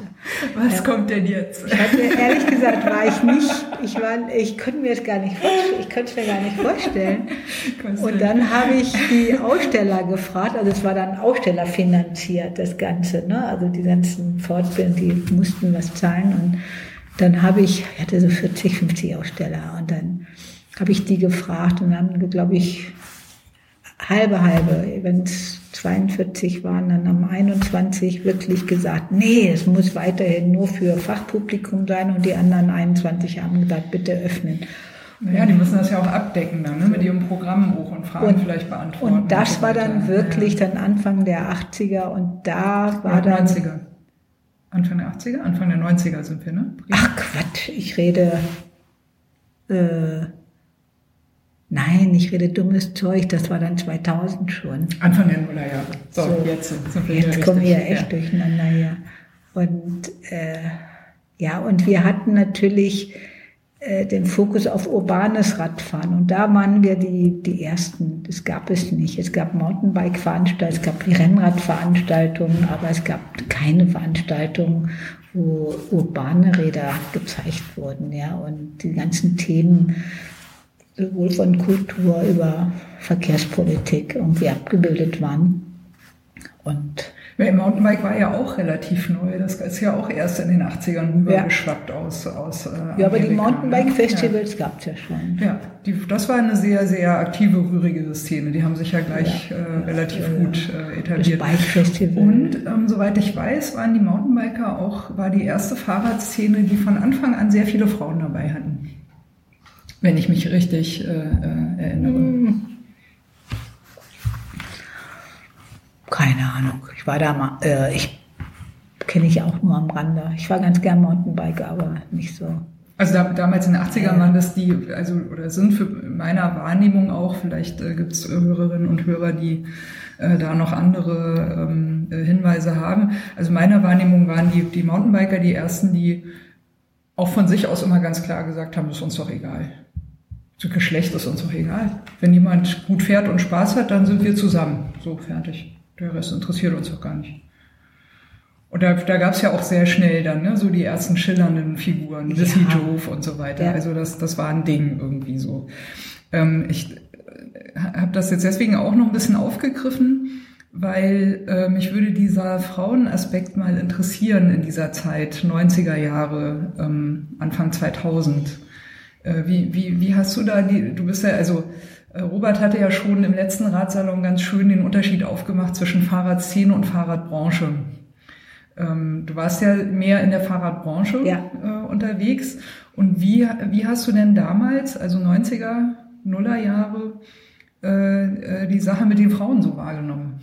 Ich meine, Fahrradhändlerinnen gab es ja quasi fast gar nicht, oder? Nein. Also es, es gab dich? Es gab ganz Aber, wenig Frauen. Ja. Und ich habe da sicher. Und auch, auch wenige, die gefahren sind, auch gefahren sind, auch, ne? Also Kundinnen. Nee, nee, nee, nee. Also gefahren ja. sind, das war damals schon, ich glaube, mehr Frauen als Männer in der Alltagsmobilität. Die waren nur nicht so sichtbar. Mhm. Ja, also das war, da gab es schon so die Untersuchung, dass eigentlich mehr Frauen Rad fahren. Nur die haben auch nicht so die, haben nicht, wir haben Einfahrräder gekauft und so. Also es war nicht so. Also es gab wenige Frauen. Ich glaube, dass ich ähm, weil zu wenig gab, auch von profitiert habe. Ja, wenn mhm. schon so die ersten ähm, bei der Jury-Sitzung zum Beispiel. Ich war in der Jury vom European Bicycle Design Contest von Shimano Japan. Das war ein Riesending in den 90ern. Und da waren 20 Leute in der Jury und davon war dann eine Frau. Und ich war natürlich auch noch Zweiradmechanikerin. Ich war vom Fach, ich war Fahrradhändlerin. Ich kannte mich ja nun wirklich gut aus. Und du wusstest so, auch, was Leute wollen, die Fahrrad so, fahren. Also da ich, gut, ich war schon bekannt, aber ich glaube, dass mich dann Shimano Europa da nominiert hat, das lag dann schon daran, dass sie vielleicht gesagt haben, sollte vielleicht doch mal eine Frau, da gibt es da nicht eine irgendwo. Und das war mehrfach. Also so, ähm, also ich fand, dass ja, es gibt so eine Story, die habe ich, die gibt es sogar jetzt noch. Die habe ich äh, letztens auch gehört, das hat auch eine Frau gerade noch erlebt. Im Fahrradladen habe ich auch erlebt. Mhm. Äh, also jetzt gehen wir 80er, aber ist egal, ist immer noch oder war noch vor ein paar Jahren. Da war ich neu im oder kannte mich noch nicht so richtig. Ich war in der Werkstatt, aber war noch nicht so richtig im Verkauf gewesen und war vielleicht so ein bisschen schüchtern. So und stehe allein im Laden und kommt dann ein Mann rein und sagt, ist hier niemand? und dies ist hier niemand. Das haben unheimlich viele Frauen erlebt. Also mir ist was viel Schlimmeres im Verkauf passiert. Wenn da Männer reinkamen, die gesehen haben, da ist eine Frau hinterm Tresen dann haben die mich erstmal zehn Minuten zugelabert mit den neuesten Teilen und bla bla bla. Ich meine, für mich war das langweilig, weil du weißt es selber, ne? wenn man Fahrradhändler ist, du hast immer, du weißt immer die Neuigkeiten besser als die Kunden. Das ist ja auch dein Job. Ja. Also da wirst du ja auch versorgt. Da gibt's ja, dafür ja. gibt's ja die ganze Brancheninfrastruktur, ja. damit die Info fließt. Und äh, dann habe ich denen äh, gesagt, ja, weiß ich alles, kenne ich alles. Hm, hm, hm. Und weißt du, was sie dann gemacht haben? Wir haben eine Glühbirne gekauft für 20 Pfennig und sind wieder rausgegangen. Und, und weißt du, was daran so schlimm war? Daran war schlimm, dass natürlich mein Chef, der ja rechnen muss, gesagt hat, ich, Regine, also du machst deinen Job gut, aber ich kann mir das nicht leisten. Ich kann mir nicht leisten, dass eine Verkäuferin 10 Minuten, 15 Minuten aufgehalten wird mit belanglosen Gesprächen für 20 Pfennig Umsatz. Er hat ja recht aus seiner Sicht. Und mir war es im Prinzip damals Schnurz, ne, ob ich im Verkauf bin oder in der Werkstatt. Also mein, mein Herz war eh bei den Laufrädern. Also von daher war das jetzt für mich irgendwie jetzt nicht, nicht schlimm, dass er das gesagt hat. Aber er hat ja recht, ne? Als, also als Chef von einem Fahrradladen, äh, also wenn sowas oft auftritt, das kannst du dir nicht, äh, nicht leisten. Ne? Also ich fand das Weiß sehr, ich, von, ich fand das von den Kunden sehr erniedrigend, mich so zu behandeln. Also ich habe erlebt, ich habe dann gesagt, äh, ist hier niemand? Ich sage, doch, ich bin da. Wieso? Ja. Kennen Sie sich aus? Ich sage, ja klar kenne ich mich aus. Och, das ist ja klasse. Und dann war es eigentlich ganz normal. Ja. Also, nee, das, das, hatte ich nie. Also ist hier niemand, das hatte ich nie. Aber ich hatte dafür andere sehr schräge äh, Sachen. Ja. Äh, äh von mir war immer so ein Paradebeispiel ähm, Männer, die äh, Frauen, die ein Fahrrad wollen und die Männer, die dann sagen, was die Frau will und was für die Frau gut ist, und dann die Fahrräder für die Frau Probe fahren und sagen, hier Schatz, das ist das richtige Fahrrad für dich. Auch nicht schlecht, ne? Also ich habe oft erlebt, jetzt mal, dass wirklich die Frauen von sich aus gesagt haben, ich brauche nicht so ein gutes Rad Und dann oft der Mann sogar wirklich wollte, dass sie sich auch ein gutes Rad kauft. Und diese Kämpfe, also das habe ich mehrfach gedacht. Ich, ja, das kenne ich auch, das stimmt. So, ja. Also das jetzt gar nicht, das ja. Naja, sagen wir mal so, also ähm, wir in der, in der Fahrradbranche, ich sage jetzt bewusst mal nicht Szene, sondern Branche, haben wir immer noch einen ordentlichen äh, Gender Gap. Also da, Aber- da knirscht noch was. Aber ich sag mal, als ich VSF, im VSF-Geschäft, Mhm. da äh, wollten, da wurde ich auch von den Läden beauftragt, äh, wir brauchen mehr Frauen. Wir wollen gerne mehr Frauen. Und ich habe dann wirklich sogar eine Anzeigenkampagne gemacht. In der Emma habe ich die hab Anzeigen geschaltet, in der Taz habe ich Anzeigen geschaltet. Die Taz hat doch auch mal ein äh, Fahrradmanufakturrad vertrieben. Das habe ich auch gemacht. Ja. Kann mich auch noch dran erinnern. Ja. Das, das war auch eine nette Story. ja. Ja, ja, das sind 19, ja, ja. Und ich sag mal, ähm, so, wo war ich jetzt? Jetzt hast du mich Ähm, du hast die Anzeigen ja, die äh, Anzeigen. Und ich war Ja. damals, ich sag mal, bei, Mehr Frauen. bei, hey, wir haben bei Velophil, da wollten wir dann auch unbedingt eine Frau, ja. Dann haben wir Anzeigen geschaltet, haben nur, war damals noch erlaubt, nur für Frauen, ja.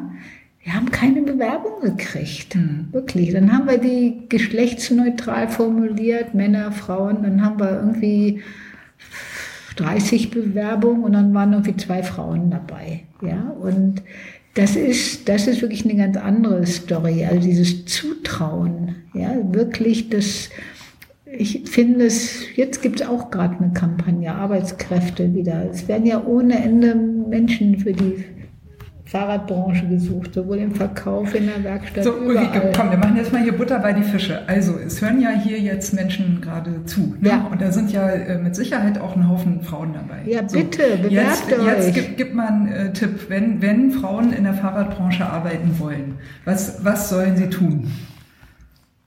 Also im Fahrradladen können Sie im Verkauf super oder auch als Geschäftspartnerin mit oder eine Nachfolger einsteigen. Was müssen sie können? Einfach hingehen, sagen, ich will mit Fahrrädern arbeiten? Sie müssen Lust drauf haben, Sie müssen motiviert sein, das zu lernen, so engagiert dabei sein. So und ja klar, also es gibt, kann sich, ich weiß ja, dass der VSF gerade eine Kampagne Also organisiert auf, auf die Webseite vom bei VSF gehen nachgucken. oder auch Genau. gerne bei mir. Ich kann gucken. Es gibt ja auch diese Kampagnen äh, Women in, also wenn man jetzt nicht Fahrradhandel machen möchte, sondern es gibt Stichwort Alltagsmobilität. Ja. Alltagsmode auch. Und äh, dann gibt es Women in Mobility. Also ich bin ja in Frauennetzwerken und da kriege ich fast jeden Tag eine Mail. Hier ist eine Stelle, hier ist eine Stelle, hier ist eine Stelle. Stadtplanerin, Verkehrsplanerin, ohne Ende. Und überall jede Stadt sucht und gut, dazu braucht es natürlich dann die Ausbildung. Mhm. We- Weißt du, was man da eine Ausbildung machen muss, zufällig? Oder? Richtung Stadt- und Verkehrsplanung. Ja, Verkehrspsychologie Oder vielleicht. Verkehrspsychologie vielleicht auch. Ja. Es werden Fahrradbeauftragte gesucht und was weiß ich was alles. Also es wirklich sehr viel offene Stellen. Auch in Berlin ja ohne Ende. Also Richtung ja. Verkehrsplanung in den Bezirken sind so viele offene Stellen. Aber Wir haben- dazu braucht ja. man die Ausbildung. Wir haben ja dieses tolle Fahrradgesetz, ne, jetzt aus dem, Ja. aus dem Radentscheid äh, Berlin. Und wenn ich äh, richtig informiert bin, dann äh, ist die Umsetzung davon so, sagen wir mal, freundlich holprig, weil eben diese ganzen Stellen nicht besetzt werden können. Ja, Ist richtig. ist richtig. Ja. Es sind ganz viele Stellen offen. Ja. Wir gehen, wo waren wir denn bei dir? Wir waren bei den Nullerjahren jetzt stehen geblieben. Wir hatten den Fahrradmarkt Zukunft in Bremen. Genau, und da dachte ich schon, das hört sich doch so nach der Velo-Konzept an. Aber da sind wir noch nicht, ne? Du, äh, also, Ja, es, wie ging das denn weiter nach dem Fahrradmarkt Zukunft? Der war ein paar Jahre, der war irgendwie bis, weiß ich nicht, Anfang Zehn 2010 Jahre. oder sowas. Bisschen weniger. Ja. Gut. Also, Die Öffnung fürs Publikum, da waren wir stehen geblieben. Ja, da haben Genau. wir geöffnet, ganz vorsichtig, Sonntag von 12 bis 18 Uhr. Und dann das war ja auch in der Nähe vom Bürgerpark, muss man sagen. Ne? Da war die Wahrscheinlichkeit, dass da also die Bremer Bürger in ihrem Bürgerpark ja. flanieren und dann äh, nochmal da vorbeigucken, war ja relativ und hoch. In Bremen, die ja. waren so begeistert, dass es dieses für Alltagsmobilität gibt und mit diesen tollen, wirklich anspruchsvollen Programmen und da standen die zu Hunderten vor der Tür und dann war klar, also wir haben die Tür aufgemacht und boah, die Massen kamen rein. Und dann war klar, das ist jetzt geöffnet und waren happy. So. Und ja, vielleicht, also, ich habe ja vorhin gesagt, wenn ich was mache, ich verändere mich auch gerne. Also ich war zehn Jahre Fahrradhändlerin, ich war zehn Jahre VSF-Geschäftsführerin und dann war ich ja, also 45, 46 Jahre alt und da war ich wieder in so einer Phase, dass ich so dachte, so jetzt fühle ich mich, jetzt würde ich gern mal Unternehmerin werden. Ich war ja als, VS, als Fahrradhändlerin, war ich ja Unternehmerin. Ja. Ich habe sogar Fahrradladen gegründet. Aber wir waren immer kollektiv und immer Gruppe. Und das war für mich damals ganz klar. Und dann war wirklich so ein Impuls, nee, also mich, also im VSF war es gut. Ich war Geschäftsführerin, ich hatte einen Vorstand die waren auch zufrieden mit mir. Ich hatte überhaupt, oder waren, waren das alles sehr gut und so, aber irgendwie merkte ich, dann haben sie immer gefragt, was machst du eigentlich? Wir sind ja eigentlich deine Chefs und dann musste ich denen immer erklären, was ich mache und dann hat der Vorstand auch gewechselt. Ich habe mich da auch nie so drum gekümmert, so strategisch, wer da reinkommt und waren eigentlich immer nett oder okay und aber das hat irgendwann fand ich dann doof und dachte, nee, jetzt will ich mal, jetzt will ich mal Unternehmerin werden. So. Und dann habe ich im Jahr, also zum 1. Januar 2000 Velo-Konzept gegründet und habe auch ausgemacht mit dem VSF. 1. Januar 2000? Ja. Das ist ja Velo-Konzept jetzt fast auf den Tag genau 20 Jahre. Jahre. Also es ist jetzt Anfang Februar. Ja, aber ja, ja. Prost Velo-Konzept. 20 Jahre Velo-Konzept. Cheers. 20 Jahre Velo-Konzept. Ja. So, und dann habe ich mit dem VSF gesprochen. Also ich habe ja schon von dem Netzwerk Bike Brain Pool erzählt, was ich gegründet hatte. Mhm und eben dem Fahrradmarkt Zukunft. Das war so auf mich zugeschnitten, so meine Kompetenz, dass dann der VSF auch gesagt hat. Ja, und deine Vision ja auch, ne? Also ja. du hattest ja auch immer bestimmte Ideen, die ja. dann ja auch so funktioniert haben? Und dann hat der VSF, war irgendwie klar, wenn ich nicht mehr da bin, dann können die auch keinen Fahrradmarkt Zukunft jetzt machen. Da gibt's ja keinen, der das kann. So, oder jetzt nicht so irgendwie, das war so mit meiner Person verbunden was ich das weitergemacht habe als Velo-Konzept. Ja, als sie gesagt haben, das ist schon deine, deine Veranstaltung, das Netzwerk sowieso.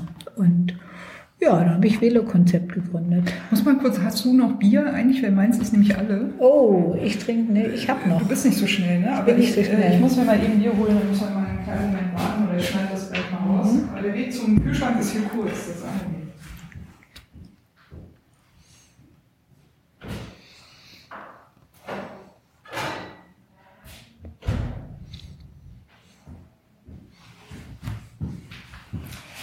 Genau, die Gründung von Velo-Konzept. Das ist doch jetzt mal ein guter Einschnitt hier. Genau. Wie kamst du Velo-Konzept? Ja, ich wollte mich, mich selbstständig machen. Ich, äh, ein Grund war Velo-Konzept, dass ähm, dieser Fahrradmarkt Zukunft so erfolgreich war, dass mehrere aus der Fahrradbranche gesagt haben, Ulrike, das kannst du nicht mehr im VSF machen. Das ist zu klein, das hat ein größeres Potenzial, das muss eine neutrale Firma machen und das musst du an eine Agentur geben. Eventveranstalter. Ja, und da habe ich so gesagt, wie? Mein Fahrrad mag Zukunft, soll ich, du mein Kind so ungefähr? Nö, dann werde ich die Agentur. Mhm dann werde ich die neutrale Agentur. Ja, das war irgendwie ein, es gab mehrere Gründe. Aber du hättest jetzt auch niemandem zugetraut, das gut organisieren zu können, nehme ich mal an.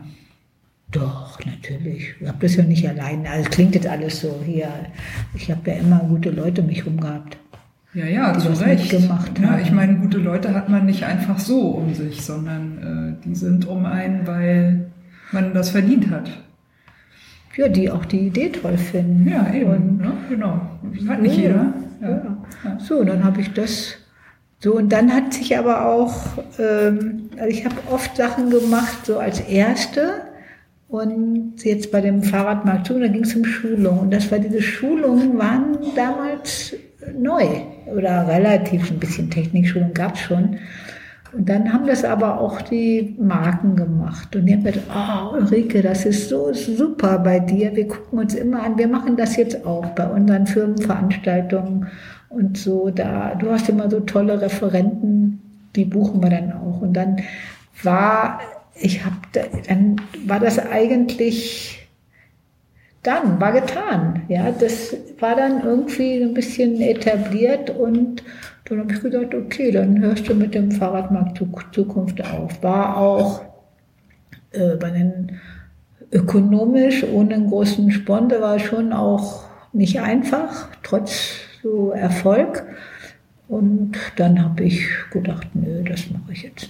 Auch dann habe ich 2006, glaube ich, aufgehört damit. War dann einige in der Branche, was, gibt's doch gar nicht und so.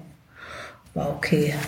Und naja, und dann hatten wir schon, ähm, dann hatten andere Messen schon gefragt, ey, das ist ja so toll. Und auch aus der Fahrradindustrie haben ein paar Hersteller oder viele gesagt, ey, das ist, das muss, darf nicht nur im Norden von Berlin sein, äh, von Bremen sein.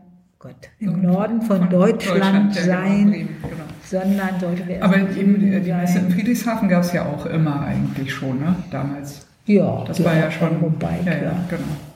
Mhm. Also in meiner Wahrnehmung war das immer so die große Frage, kann sich da was etablieren neben der Eurobike? Funktioniert das überhaupt? Ne? Kommt, also kann da was hochkommen? Und da war schon immer klar, okay, ne, das hat eine andere Ausrichtung. Auch der Fahrradmarkt Zukunft hat eine ganz andere Ausrichtung als die Eurobike. Aber die Frage war halt, also für mich war das immer so ein Mitfiebern. Macht, macht das jetzt den nächsten Schritt? Kommt da, ne, geht da noch was? Und dann hättest du damals erzählt, naja, das ist jetzt die die Velo Berlin und so weiter, ne? und äh, auch wie das heute sich alles ausge, äh, ausgefranst hat und, und vervielfältigt hat. Äh, das, ich weiß gar nicht, ob man das damals so, hättest du das so kommen sehen, wie so jetzt die Entwicklung ist? Ja, du wahrscheinlich ja, ich nicht. ich habe welche, diesen, welche, hab diesen Weitblick. Welche, welche Entwicklung? Naja, dass es äh, neben der Eurobike dann eben äh, äh große, also äh, konkurrenzfähige Veranstaltungen gibt, wie eben die, ne, die Velo Berlin, Velo Hamburg, mhm, also das, das was das wir jetzt machen. Das ist keine und auch so eine Fahrradschau und, und, äh, und dann gibt's ja auch jetzt äh, in den letzten Jahren auch ganz viel diese äh, kleinen lokalen Messen, die dann auch so langsam so ein bisschen aus dem Boden sprießen, ne, wo sich dann so lokale Hersteller auch so ein bisschen äh, tummeln und so weiter. Also ja, das, das ist viel mittlerweile. Ja, viel aber das, das, ist ja klasse. Das ja, ist mehr Angebot. Das heißt natürlich. ja, dass das Fahrrad mal eine größere Bedeutung kriegt. Aber damals, als du den Fahrradmarkt Zukunft gemacht hast, hättest ja. du das gedacht, dass es in die Richtung tatsächlich geht? Das meine ich. Also du wahrscheinlich ja, weil du hast ja, ne, du warst ja drin. Also du ich muss sagen, ich halt, ich halt nicht. Ne? Na komm, Regine, komm, wir trinken ja, mal ein. Ja. Das ist ja jetzt Quatsch. Also, okay. Blödsinn. ja, hey, erklär, erklär, uns mal nee. Ach, komm. Nein, das klingt jetzt so überhöht. Das war ganz normal. Nein, ja, für also, dich, für mich für nicht. Mich ich war, eine Perspektive gehabt. Ne? Nein, für mich, also gut, du bist aber auch ein bisschen mehr vom Sport. Für mich war immer dieses äh, Fahrrad als Mobilitätslösung, als ein Teil, ja, und nicht alles, ja, aber man kann auch zu Fuß gehen und jetzt mit diesen ganzen, äh, ganzen Micro-Mobility-Produkten und den ganzen Lastenrädern und was da jetzt alles noch kommen wird, das äh, Micro, das war ja damals auch noch nicht so.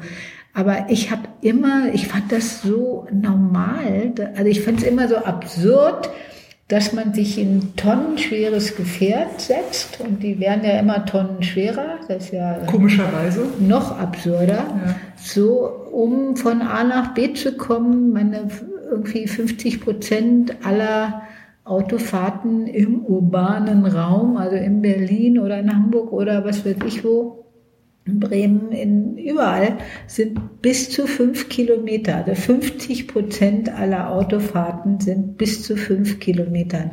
Das ist, Weil es wird, ein Bereich, wo du mit dem Fahrrad eh schneller bist. So, und da wird ja. ja immer dann gesagt, okay, ich muss doch meine kranke Großmutter transportieren, mhm. da soll ich doch Auto fahren, das stört doch keinen. Weißt du, aber von diesen fünf bis zu fünf Kilometer Fahrten kann man doch wir hatten eine Kampagne gemacht, da haben wir gesagt, jede vierte, haben wir gesagt, wird bloß kein Stress erzeugt. Wenn jede vierte Fahrt nur durch ein Fahrrad oder zu Fuß gehen ersetzt würde, dann gäbe es schon keinen Verkehrsstau mehr, ja. So, also das geht doch um diese Sachen, die finde ich sowas von absurd und ich wundere mich eigentlich immer, dass es, hallo, äh, diese dieses Beharrungsvermögen, diese Gewohnheit, sich immer ins Auto zu setzen. Deswegen, für mich ist es diese Lebensqualität, Leichtigkeit und ich denke, das müssen doch, das muss doch kommen. Man muss doch zeigen, wie toll es ist und dann werden die Leute das schon machen. Und dass das so langsam dauert, das ich also ich habe mich mit 18 bewusst gegen den Führerschein entschieden, okay. weil ich wusste, wenn ich einen Führerschein mache, dann will ich auch ein Auto haben. Und wenn ich erstmal ein Auto habe, dann werde ich mit dem Auto alles fahren und nicht mehr Fahrrad. So, und deswegen habe ich gesagt, nee, Führerschein kommt gar nicht in Frage, weil ich kann ja alles machen. Ich, ja. kann ja, ich konnte ja mit dem Fahrrad alles. Also ich hatte damals einen Weg äh, in die Stadt, irgendwie siebeneinhalb oder acht Kilometer.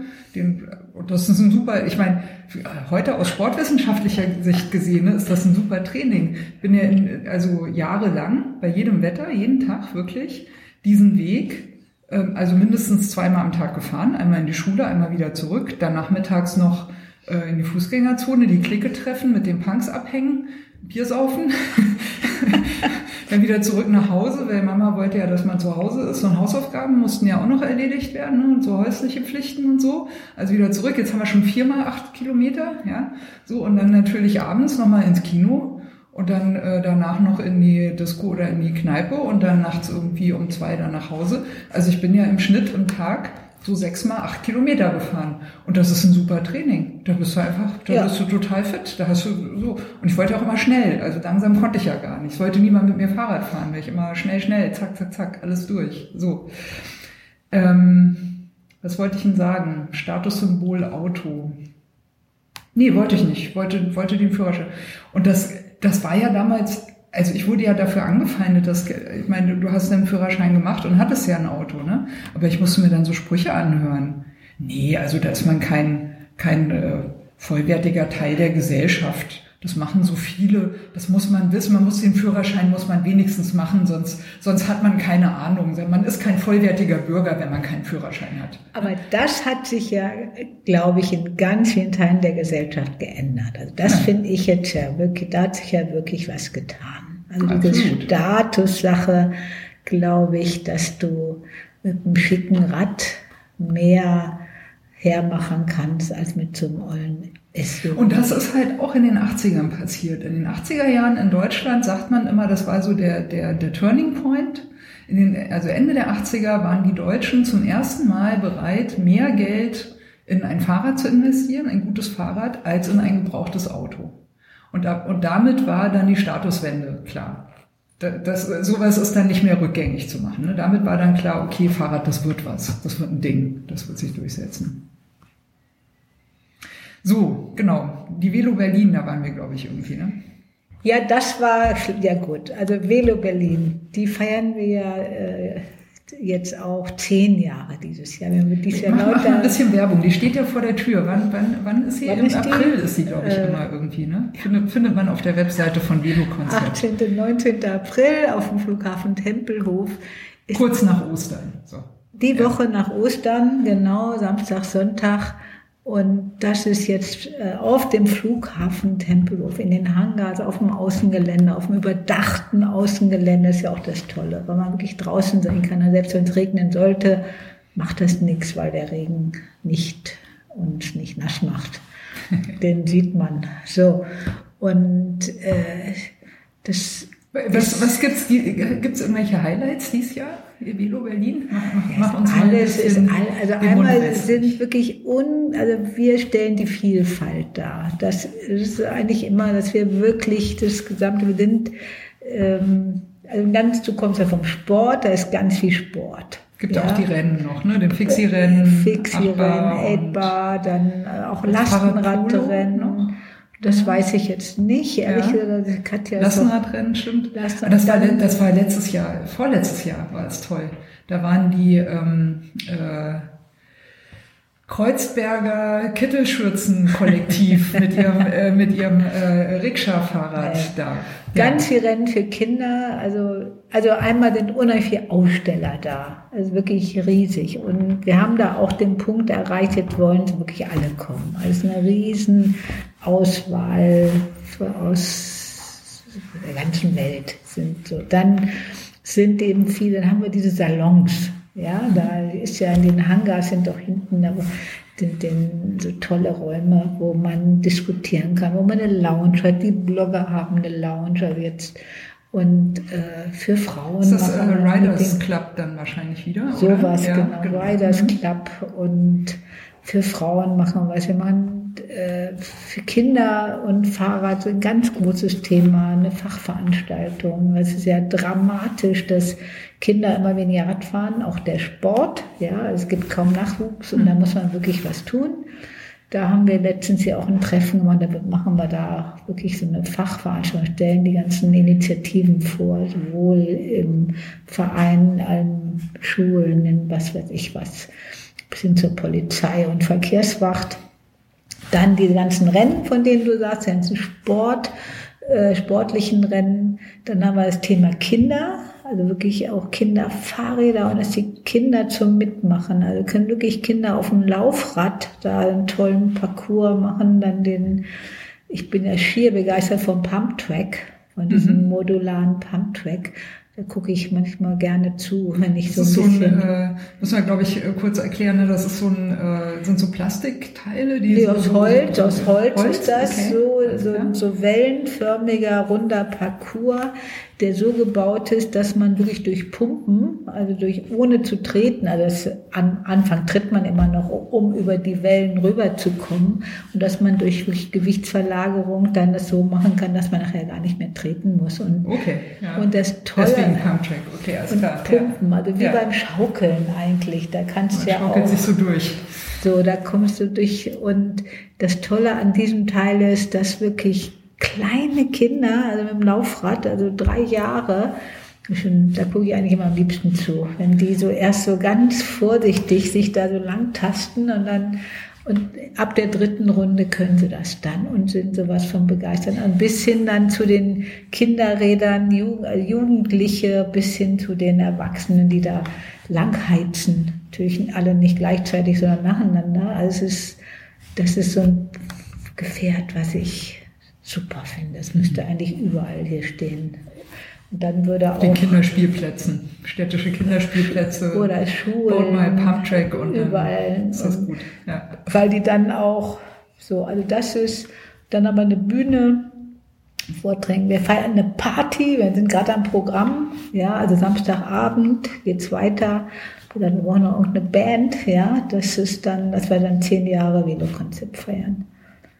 Velo Berlin. 20 Jahre. Äh, Entschuldigung, ja. Velo Berlin. Nee, aber fällt ja, gut, fällt ja gut zusammen. Zehn Jahre ja, und 20 Jahre. Velo ja, Konzept genau. feiern wir im Herbst dann groß.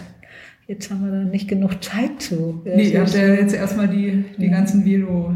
Ja. Was, wie viele Locations habt ihr? Berlin, Hamburg, Frankfurt? Frankfurt ich, ne? und nächste Woche ist ähm, die Messe München. Da machen München wir, auch noch sogar. Dann heißt ja nicht Velo München, sondern das ist die Free. Das ist eine Touristikmesse, Reisemesse, Erlebnismesse wo wir eine ganze Fahrradhalle mit schönem Programm machen.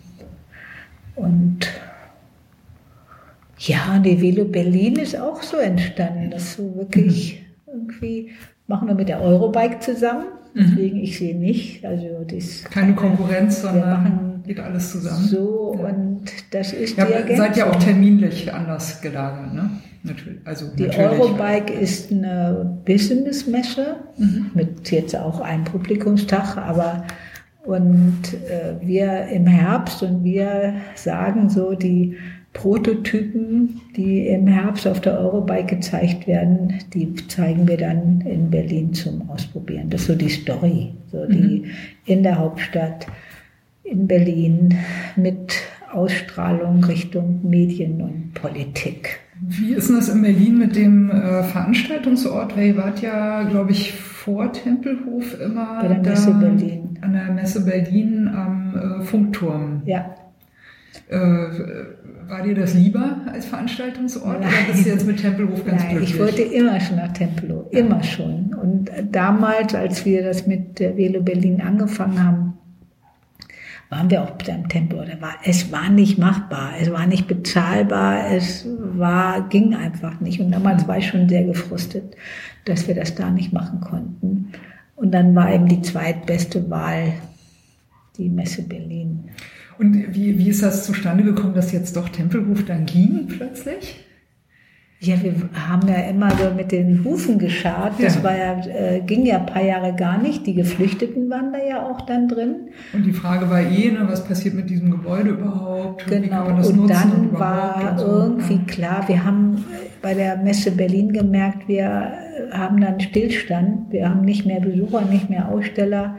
Ist denn, da ist doch das äh, Gebäude ist doch auch geschlossen worden, ne? wegen, äh, wegen Asbest, also gegenüber, nicht jetzt am Funkturm, sondern gegenüber, wegen irgendwie Asbestbelastung war doch irgendwas. Da hat man nichts mit zu tun. Nee, Ja. nee, nee, nee, das war kein Thema. Ja. Nein, wir, wir wollten wechseln und dann ja auch noch unser Mitbewerber, die schöne Fahrradschau, die Mhm. Berliner Fahrradschau, die ich ja Gleisdreieck, ne? gut fand. Mir hat sie ja wirklich gut gefallen. Ich war ja sehr gerne, aber es war schon eine Konkurrenz und das und natürlich war das waren unheimlich schöne räumlich, viel schönere Räumlichkeiten als bei uns. Ja, Mhm. also und irgendwie war klar, wir müssen da die Messe Berlin, da schon allein der Eingang an der Autobahn. Wer will denn da freiwillig hin? Ja, das ist äh, ich bei den Freunden auch Das ist die fahrradunfreundlichste Ecke, die ich kenne. Da kommst du nicht mal Ja, äh, diese, nee. diese, diese Ampelschaltung da, Ja, um ja, da überhaupt hinzukommen, ja. ja. Oder du, du trägst dein Rad unten durch, ja, dass du da irgendwie das nicht. So, wir waren sehr happy, dass das, also als klar war, die Geflüchteten gehen raus, sind wir sofort, das, das hat dann sogar Robert gemacht, als der war dann ja, der, in dem letzten Podcast, der hattest, da war klar, so jetzt versuchen wir das. Und wir waren, das war echt sowas von schräg. Ähm, es war alles klar, Velo Berlin, das dritte Jahr sind wir jetzt ja davor, äh, machen wir dann 18 war das. Und, äh, und die Geflüchteten, also wirklich noch zwei Wochen vor der Velo Berlin lagen noch hu- hunderte von Matratzen äh, lagen Im großen Hangargebäude, ne, waren die, die ich. mussten, haben wir immer noch, ja, die waren in unserer Halle und haben wir gesagt, die müssen aber noch weg, bevor unsere Messe kommt, ja. Und das war, seit wir da sind, also das Gelände ist ja, begeistert, also es begeistert uns ja auch total. Das ist ja unglaublich. Ja, äh, äh, Robert hat mal gesagt, dass ähm, wie, wie, wie, hat er? Ich weiß nicht mehr genau, wie er es ausgedrückt hat, aber äh, soweit ich es noch in Erinnerung habe, ähm, dass das Tolle am Gelände Tempelhof ist, dass eben dieser freie Platz davor ist und dass man so viel ausprobieren kann. Ja. Und er meinte, dass äh, das war damals wohl ein wesentlicher Impuls auch von dir, eben zu sagen, wir müssen das mehr äh, Zum pro Ausprobieren. propagieren äh, und, und auch möglich machen, dass Leute vor allem niedrigschwellig ausprobieren können. Ja. Also und da muss ja die Händler müssen ja auch dann bereit sein, ne? auch Zeug zu, zur Verfügung äh, zu stellen. Da muss ja auch aufpassen, wie ist das mit der Sicherheit. Das ist ja in Deutschland dann immer ein ganz großes Ding ne? und Versicherungen und und äh, Aufsichtspersonen, wenn es um die Kinder geht, bla bla bla bla und so. Ne? Und wenn man dann, also fand ich einleuchtend, wie er das damals gesagt hat, ne? wenn man da die Hürden einfach zu hoch macht, dann probiert niemand irgendwas aus. Ja, kann man da super. Und das Tolle ist, also bei einer Messe ist es auch, ist auch so ein- so eine Weisheit, eine Messeweisheit. Das Wetter darf nicht gut, nicht zu gut sein und es darf nicht zu schlecht sein. Und am Flughafen Tempelhof kann es auch super gut sein, weil es macht auch bei Sonne und Sommer Spaß, weil du einfach auch ganz viel draußen bist. Gut, bei, wenn es wahnsinnig regnen würde, dann würden viele Leute nicht aus dem Haus vorletztes gehen. Jahr war, glaube ich, äh, ein bisschen, die Ja, Rennen waren ein bisschen aber- verregnet. ja, das aber stimmt. die waren trotzdem da- cool, war trotzdem Da alles hat Samstagmorgen, ne? aber äh, selbst wenn es regnet, ist es eben auch überdacht. Das ja. meiste sind auch ein paar, weil wir schon so groß sind, die dann auch draußen stehen. Aber ja, ist gut. Gib uns doch mal einen kleinen äh, Überblick über die Story von der Vedo Berlin. So, wie, wie, wie, hat, wie hat die angefangen und wo steht ihr jetzt? Angefangen. Aktivitäten, Highlights. Wie kommt man darauf? Also ich wollte, ich bin ja schon seit 76 in Berlin und äh, als ich dann diese Veranstaltung in Messen so gemacht habe, habe ich immer schon gesagt, Mensch, man müsste was in Berlin machen. Aber Berlin ist wirklich schon auch ein schwieriges Terrain. Also wie kam es? Es kam, dass mich der Präsident des Zweiradindustrieverbandes und auch Geschäftsführer von Shimano Deutschland, der Bernhard Lange, hat mich angerufen und hat gesagt, du Ulrike, wir als Zweiradindustrieverband, wir möchten gerne als Ergänzung zur Eurobike, unabhängig von der Eurobike, ähm, eine tolle Fahrradveranstaltung in Berlin haben im Frühjahr fürs Publikum und mit einer Ausstrahlung, das vorhin schon gesagt, Medien und Politik. Du kannst das, mach das bitte. Dann habe ich irgendwie so ja, und es war für ihn sehr unverbindlich, ja, so, und dann, ja, und das war eigentlich der, sag ich so, okay, mit dem Rückenwind aus der Fahrradindustrie fängst du mal an. Und dann bin ich erst zur Messe Berlin gegangen, auch mit meinem Team, ja, auch eine ganz tolle Mitarbeiterin, Stefanie, die äh, war, hat da ganz viel von gemacht und äh, dann habe ich ein paar Monate, haben wir mit der Messe Berlin schon so angefangen, ein bisschen zu reden. Und dann habe ich aber den Chef der Eurobike getroffen und habe ihm so im Smalltalk auf irgendeiner anderen Veranstaltung, habe ich ihm erzählt, hier, wir überlegen mit Berlin, haben uns so in die Augen geguckt und haben gesagt, ach, das sollten wir doch eigentlich zusammen machen. Ja? Und ja, ja, gut. Ja. Und die sind auch klasse. Also denn Klaus Wellmann ist immer noch der Chef. Und dann haben wir gemeinsam geguckt, wie das geht. Außerdem, du kannst das, also ich bin eine kleine Firma. Es ist ökonomisch, das hat ja auch Robert erzählt, es ist ja ökonomisch nicht leicht. Und da mhm. habe ich auch jahrelang zugezahlt. Also wirklich hatte ich eine andere Einnahmequelle über die, äh, da konnte ich mir das leisten, da ein bisschen zu investieren. Ich war ja auch überzeugt immer, dass das schon irgendwann mal wird, ja. Aber und ja, so hat es angefangen. Haben wir gesagt, okay, dann hat dem die Eurobike auch vom Risiko was mit ab, auch ein bisschen Geld dazu gegeben. So und äh, dann war gestartet.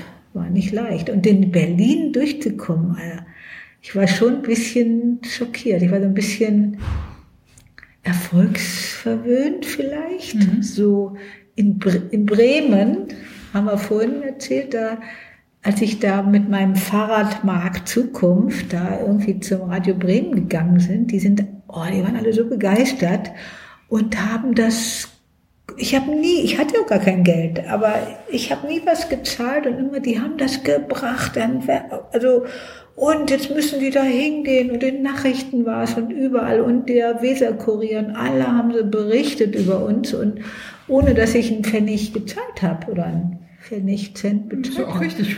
So. Also dafür ist ja Journalismus das, auch da. Es weil das war, die waren begeistert, die ja. haben das Herzblut ja. gesehen, die haben gesehen, da sind echte Menschen dahinter. Tja, in Berlin. Und Henning Schärf. und in Berlin, da da hat dann auch mal jemand auf einer Messe in Berlin gesagt, tja, Frau Sade, wir in Berlin und das ist wirklich krass, das ist wirklich so. Und das, ich sehe es ja an mir selber. Wir sind so satt, wir mhm. sind so satt, wir haben so ein riesen Angebot jeden Tag.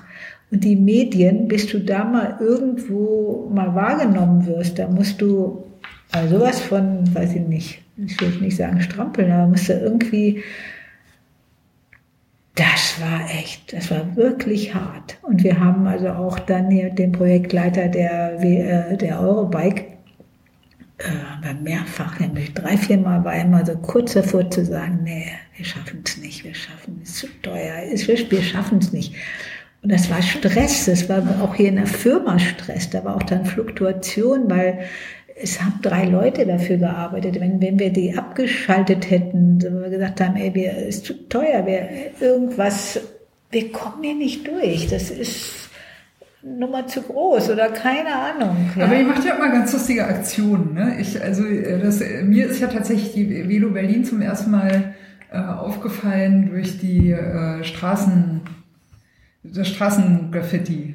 Ah, das war toll. Ja, also, aber, aber das macht ihr jedes Jahr, ne? Das ist jedes das Jahr haben wir, das haben wir ein Jahr immer, gemacht. Ja, ja. Ja, also war, jetzt äh, genug gejammert, ja, ja, genau, genug gejammert. Und dann die Erfolgsgeschichte. Irgendwann, ja, aber so richtig der Erfolg kam dann, also es war schon dann gut, aber kam mit dem, mit dem Umzug zum Flughafen Tempelhof. Und mhm. seitdem hat sich das um, also so vom, man sagte mal so vom was ging denn da, Tempelhof, was vorher nicht ging?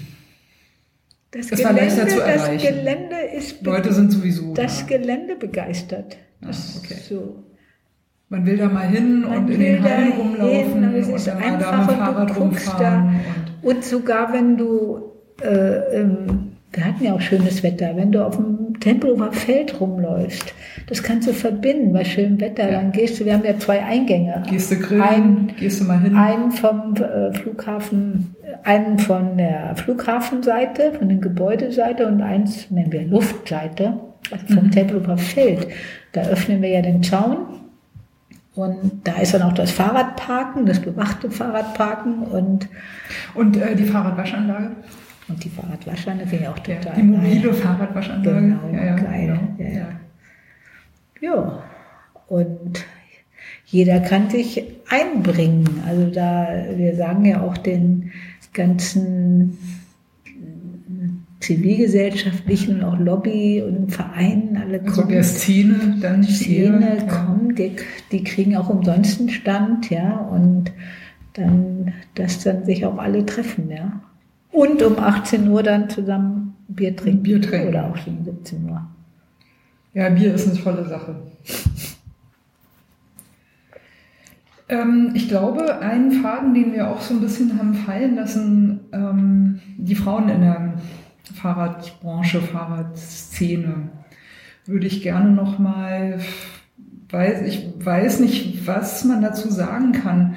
So, sagen wir mal, die letzten 40 Jahre Frauen und Fahrradfahren. Was ist dir aufgefallen? Hat sich da irgendwie was, hat sich da was getan? Irgendwie fahren mehr Frauen Fahrrad äh, oder sind es, ich meine, sind wahrscheinlich immer noch zu wenig oder also wie, wie ist denn da deine Wahrnehmung eigentlich?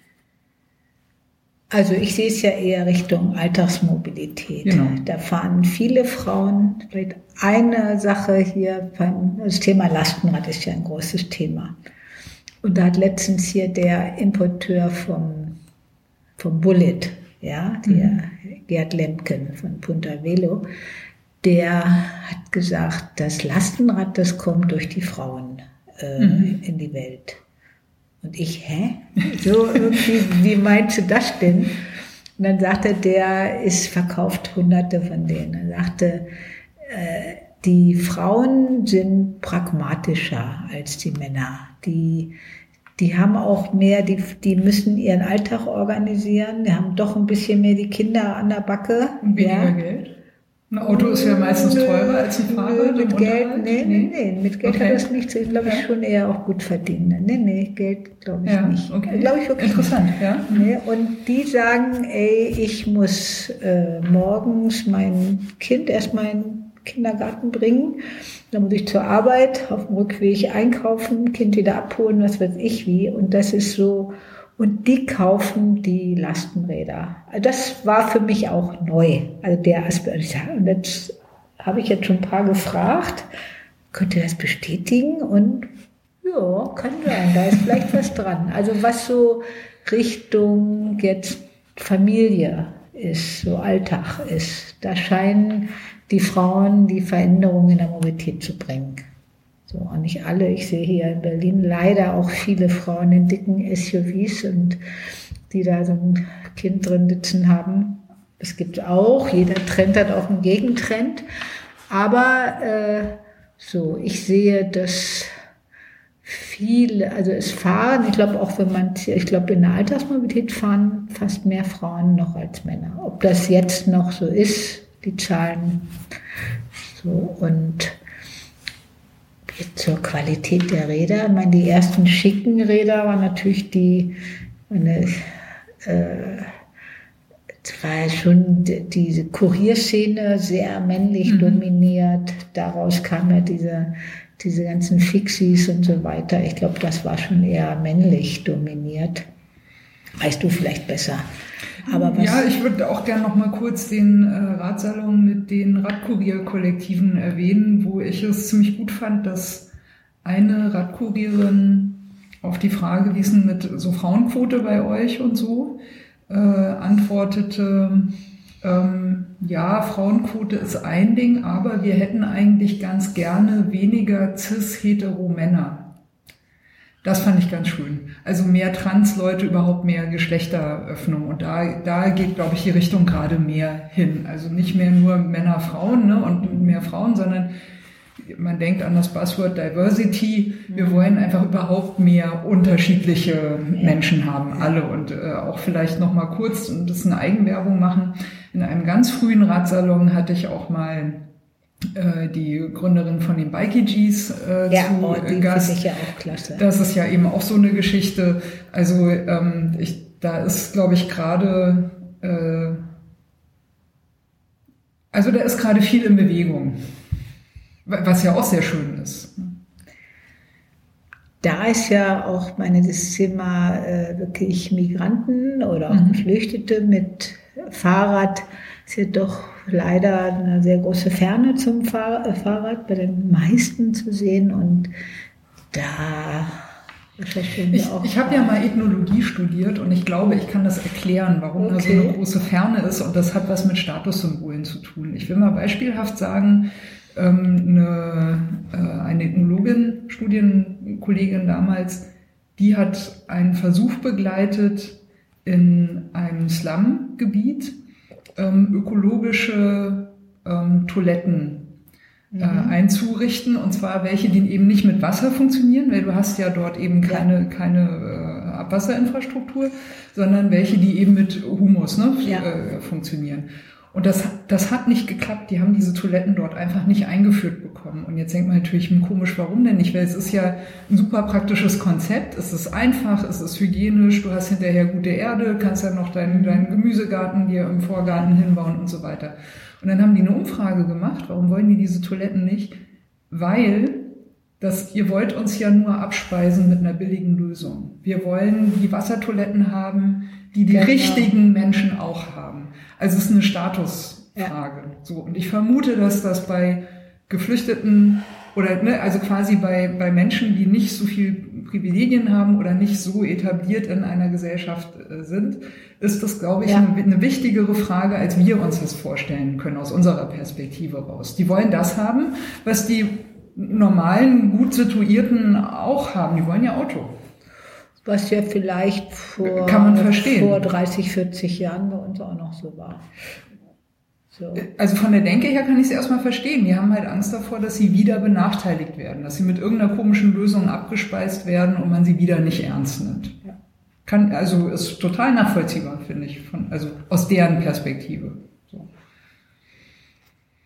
Dies, äh, dieses Ding mit den Toiletten übrigens, das hat sich ab dem Moment geändert. Da haben die gesagt, ah, jetzt wissen wir warum. Na gut, dann müssen wir jetzt mal die Humustoiletten, nee, dann müssen wir die Humustoiletten bei äh, statushohen Menschen einführen und müssen die dann, wenn die das auch haben, in die Slums schicken und dann erzählen die, dass sie das in ihren Häusern haben. Und ab da funktionierte das auch mit den Humustoiletten. Genau. Das muss man eben ja. wissen. Man muss die Ursachen ja eben wissen und dann kann man auch die Dinge ändern. Deswegen gibt es ja ne? diese fahrradfreundlichen Persönlichkeiten bei uns, die immer ausgelobt werden in Deutschland. Ja.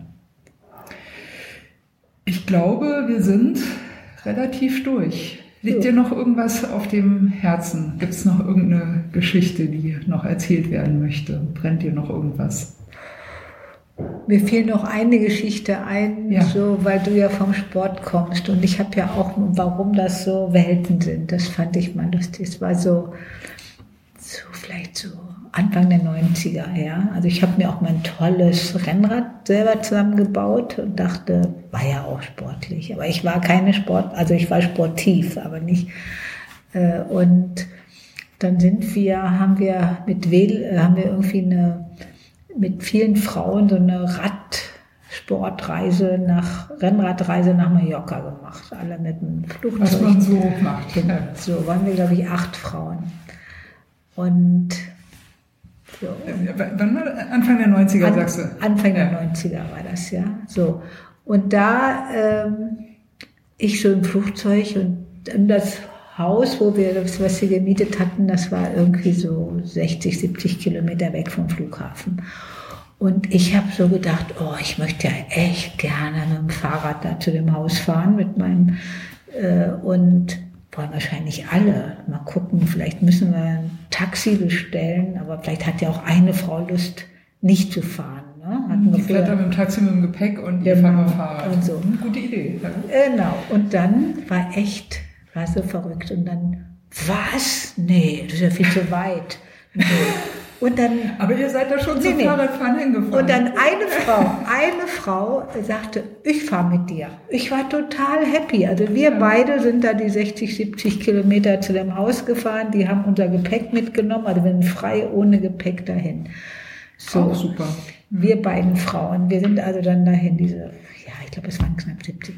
So, und dann ersten Tag, ja, äh, sind wir los, alle natürlich schicke Sachen an und Clickies und hinter Windschatten und so weiter.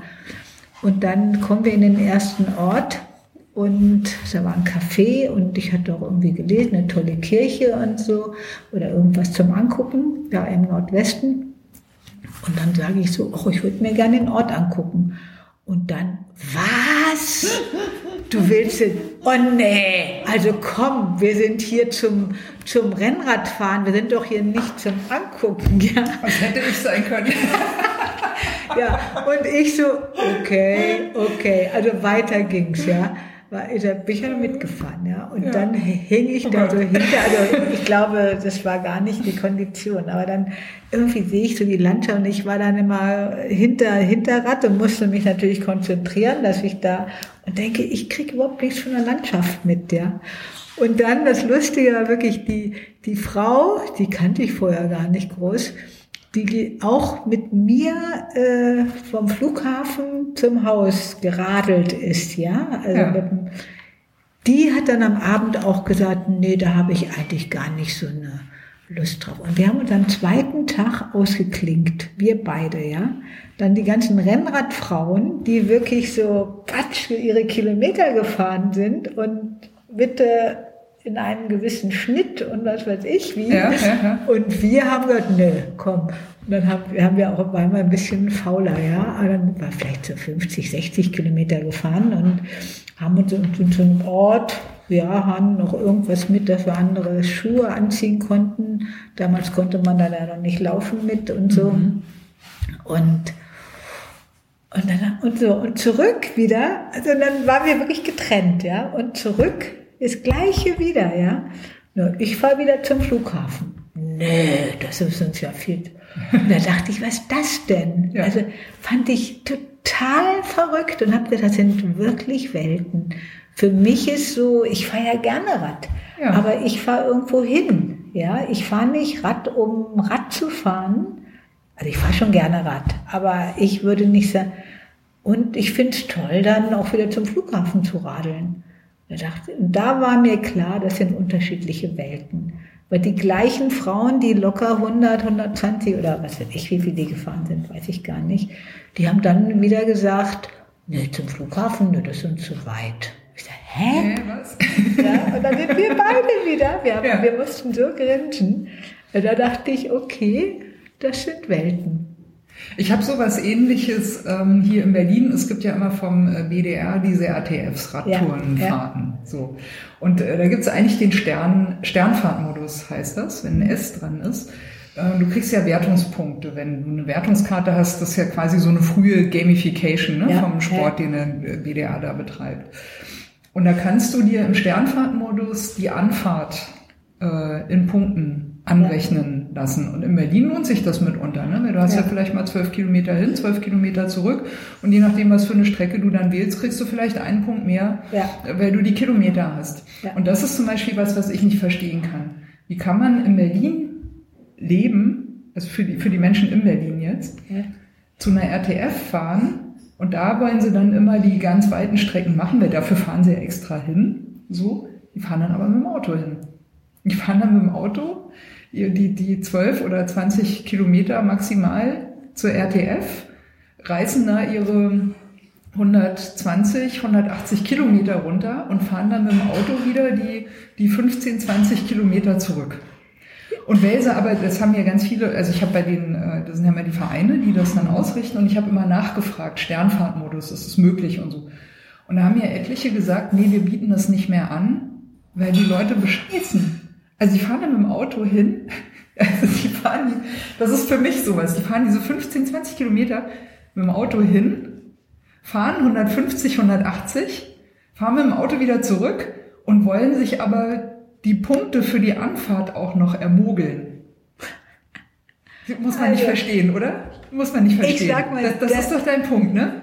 Das ja. ist das, wo ich gemerkt habe, dass Sport so wirklich die Sportradfahrerinnen und die Alltagsfahrerinnen, dass das irgendwie Welten sind. So, aber ich, bin, ich gehöre ja in den Sportbereich. Du gehörst so, dann, du ja, bist schon. Aber für mich ist das genauso lächerlich, ja. weil ich mir denke, das ist doch total cool.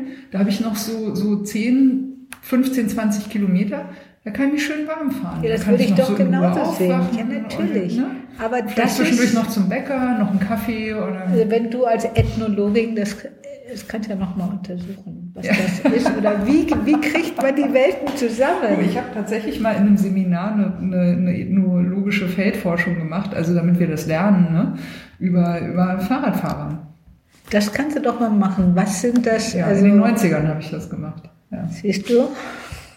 Ja. Okay, so. Ja, das ist schon, also FahrradfahrerInnen sind schon auch mitunter ein sehr eigenartiges Völkchen. Ich glaube, das kann man so sagen. Also seitdem weiß ich, dass das verschiedene Welten sind. So. Ja. Also wir machen auch, äh, wir organisieren ja auch Kongresse, Fachkongresse für die Eurobike, so einen Fahrradtouristischen Kongress. Und da musste ich das auch lernen. Das ist ja den äh, hier gerade beim Mountainbike und äh, also mit der Genussradler oder Fluss, Flussradler, ich will die genannt werden, die dann eben mehr gemütlich fahren. Ja? Und das sind auch Welten. Das sind, die, die denken auch in, in Schachteln. Und ich finde auch, das kann man eigentlich mehr zusammenbringen. Aber äh, ist noch nicht so. Aber es gibt eben immer noch was zu tun. Aber diese, also diese Fahrradszene, ne, die hat sich ja auch in den letzten äh, so 20 Jahren extrem ausdifferenziert. Also, ne, also was du sagst, ist hier in den 80er Jahren gab es dann die, die, die Mountainbiker, dann, also es gibt ja nicht mehr die reine Lehre, ne? Es gibt ja nicht mehr das sind ja, die, zum die Glück. Rad, ne? Zum, zum genau. Glück. So. Zum Glück. Ja. Ruhe in Frieden, reine Lehre. Also, Ruhe in Frieden. Okay, ja, darf, also. Äh, du fehlst uns nicht. Ja. Gut. Die Velo Berlin lebt auch, glaube ich, ne, von dieser Vielfalt. Ja. Auch das, das darzustellen und erfahrbar zu machen eigentlich, ne, da auf dem Feld. Ja, und vielleicht kommen die auch zusammen. Bisschen, die Leute. Ja. Naja, oder wie das in Berlin so üblich sind. Dass sie sind halt nebeneinander her, aber alle glücklich. Kann doch jeder seins. War nicht schlecht. müssen ja nicht alle eins. Kann doch jeder nach seiner Fasson, ja. sagt man hier, ne? Genau. Genau. Also. Ulrike, ich habe noch eine letzte Frage, bevor wir ganz zum Ende kommen. Wo geht die Reise hin?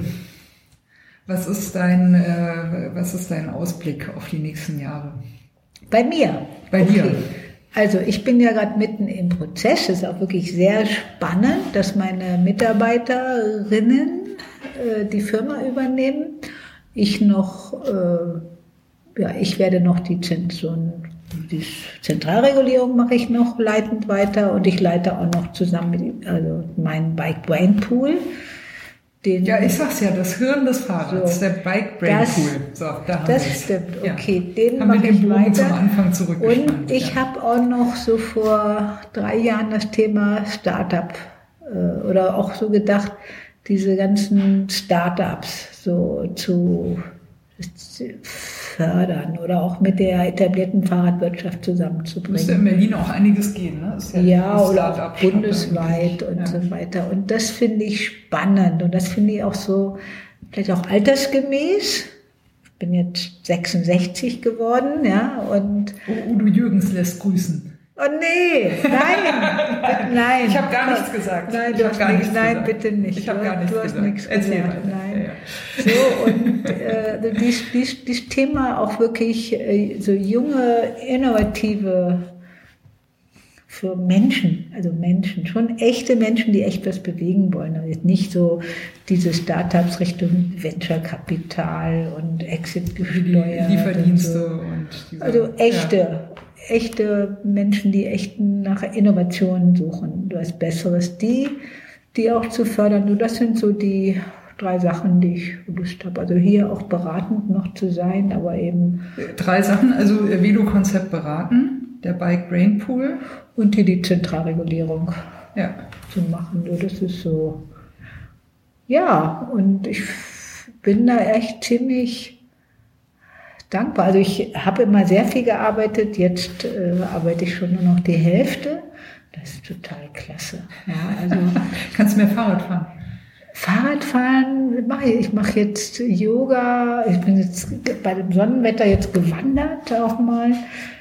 Ich fahre auch gern Fahrrad, aber irgendwie finde ich das, oder mehr sich um Freunde zu kümmern, ja, die auch mal wieder zu treffen, die immer, da du hast ja nie Zeit, jetzt habe ich oh, du hast ja plötzlich Zeit. Mich auch selber immer ganz überrascht. Also das, und eben doch noch mein, mein Wissen irgendwie,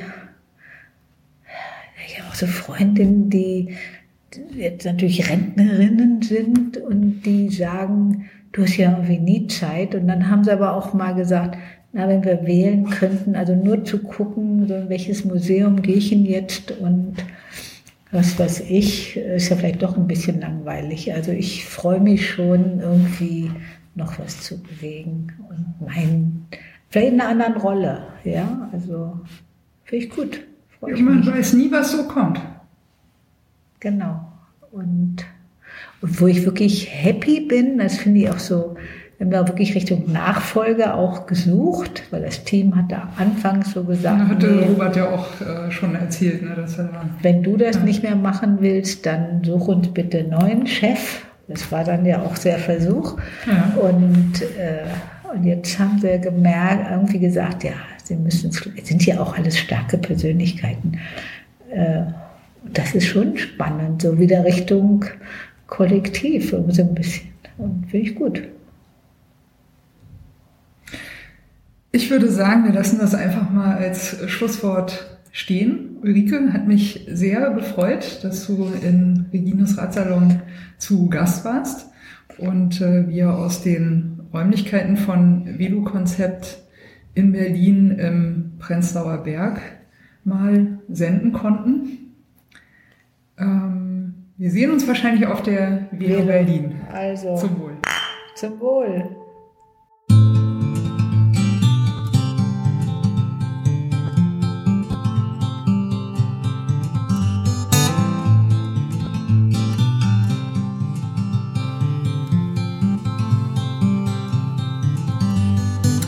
Maybe you're tired of the waves that come and knock you off your feet. I'd long to see you on a day when you won't drown. The constant dragging and deceit, your hands been tied in there to greet a life that's bounded to a world that keeps on taking every day.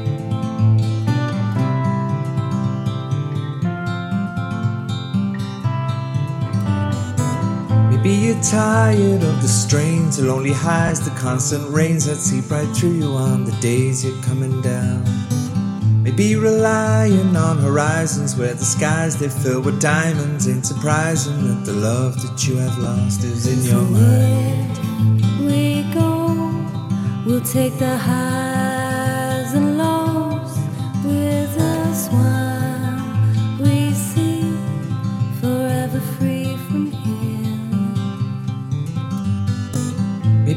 tired of the waves that come and knock you off your feet. I'd long to see you on a day when you won't drown. Maybe the answer lies beneath these scattered words. They flood our streets, and now the lights without the power flicker on into the night. We go, we'll take the highs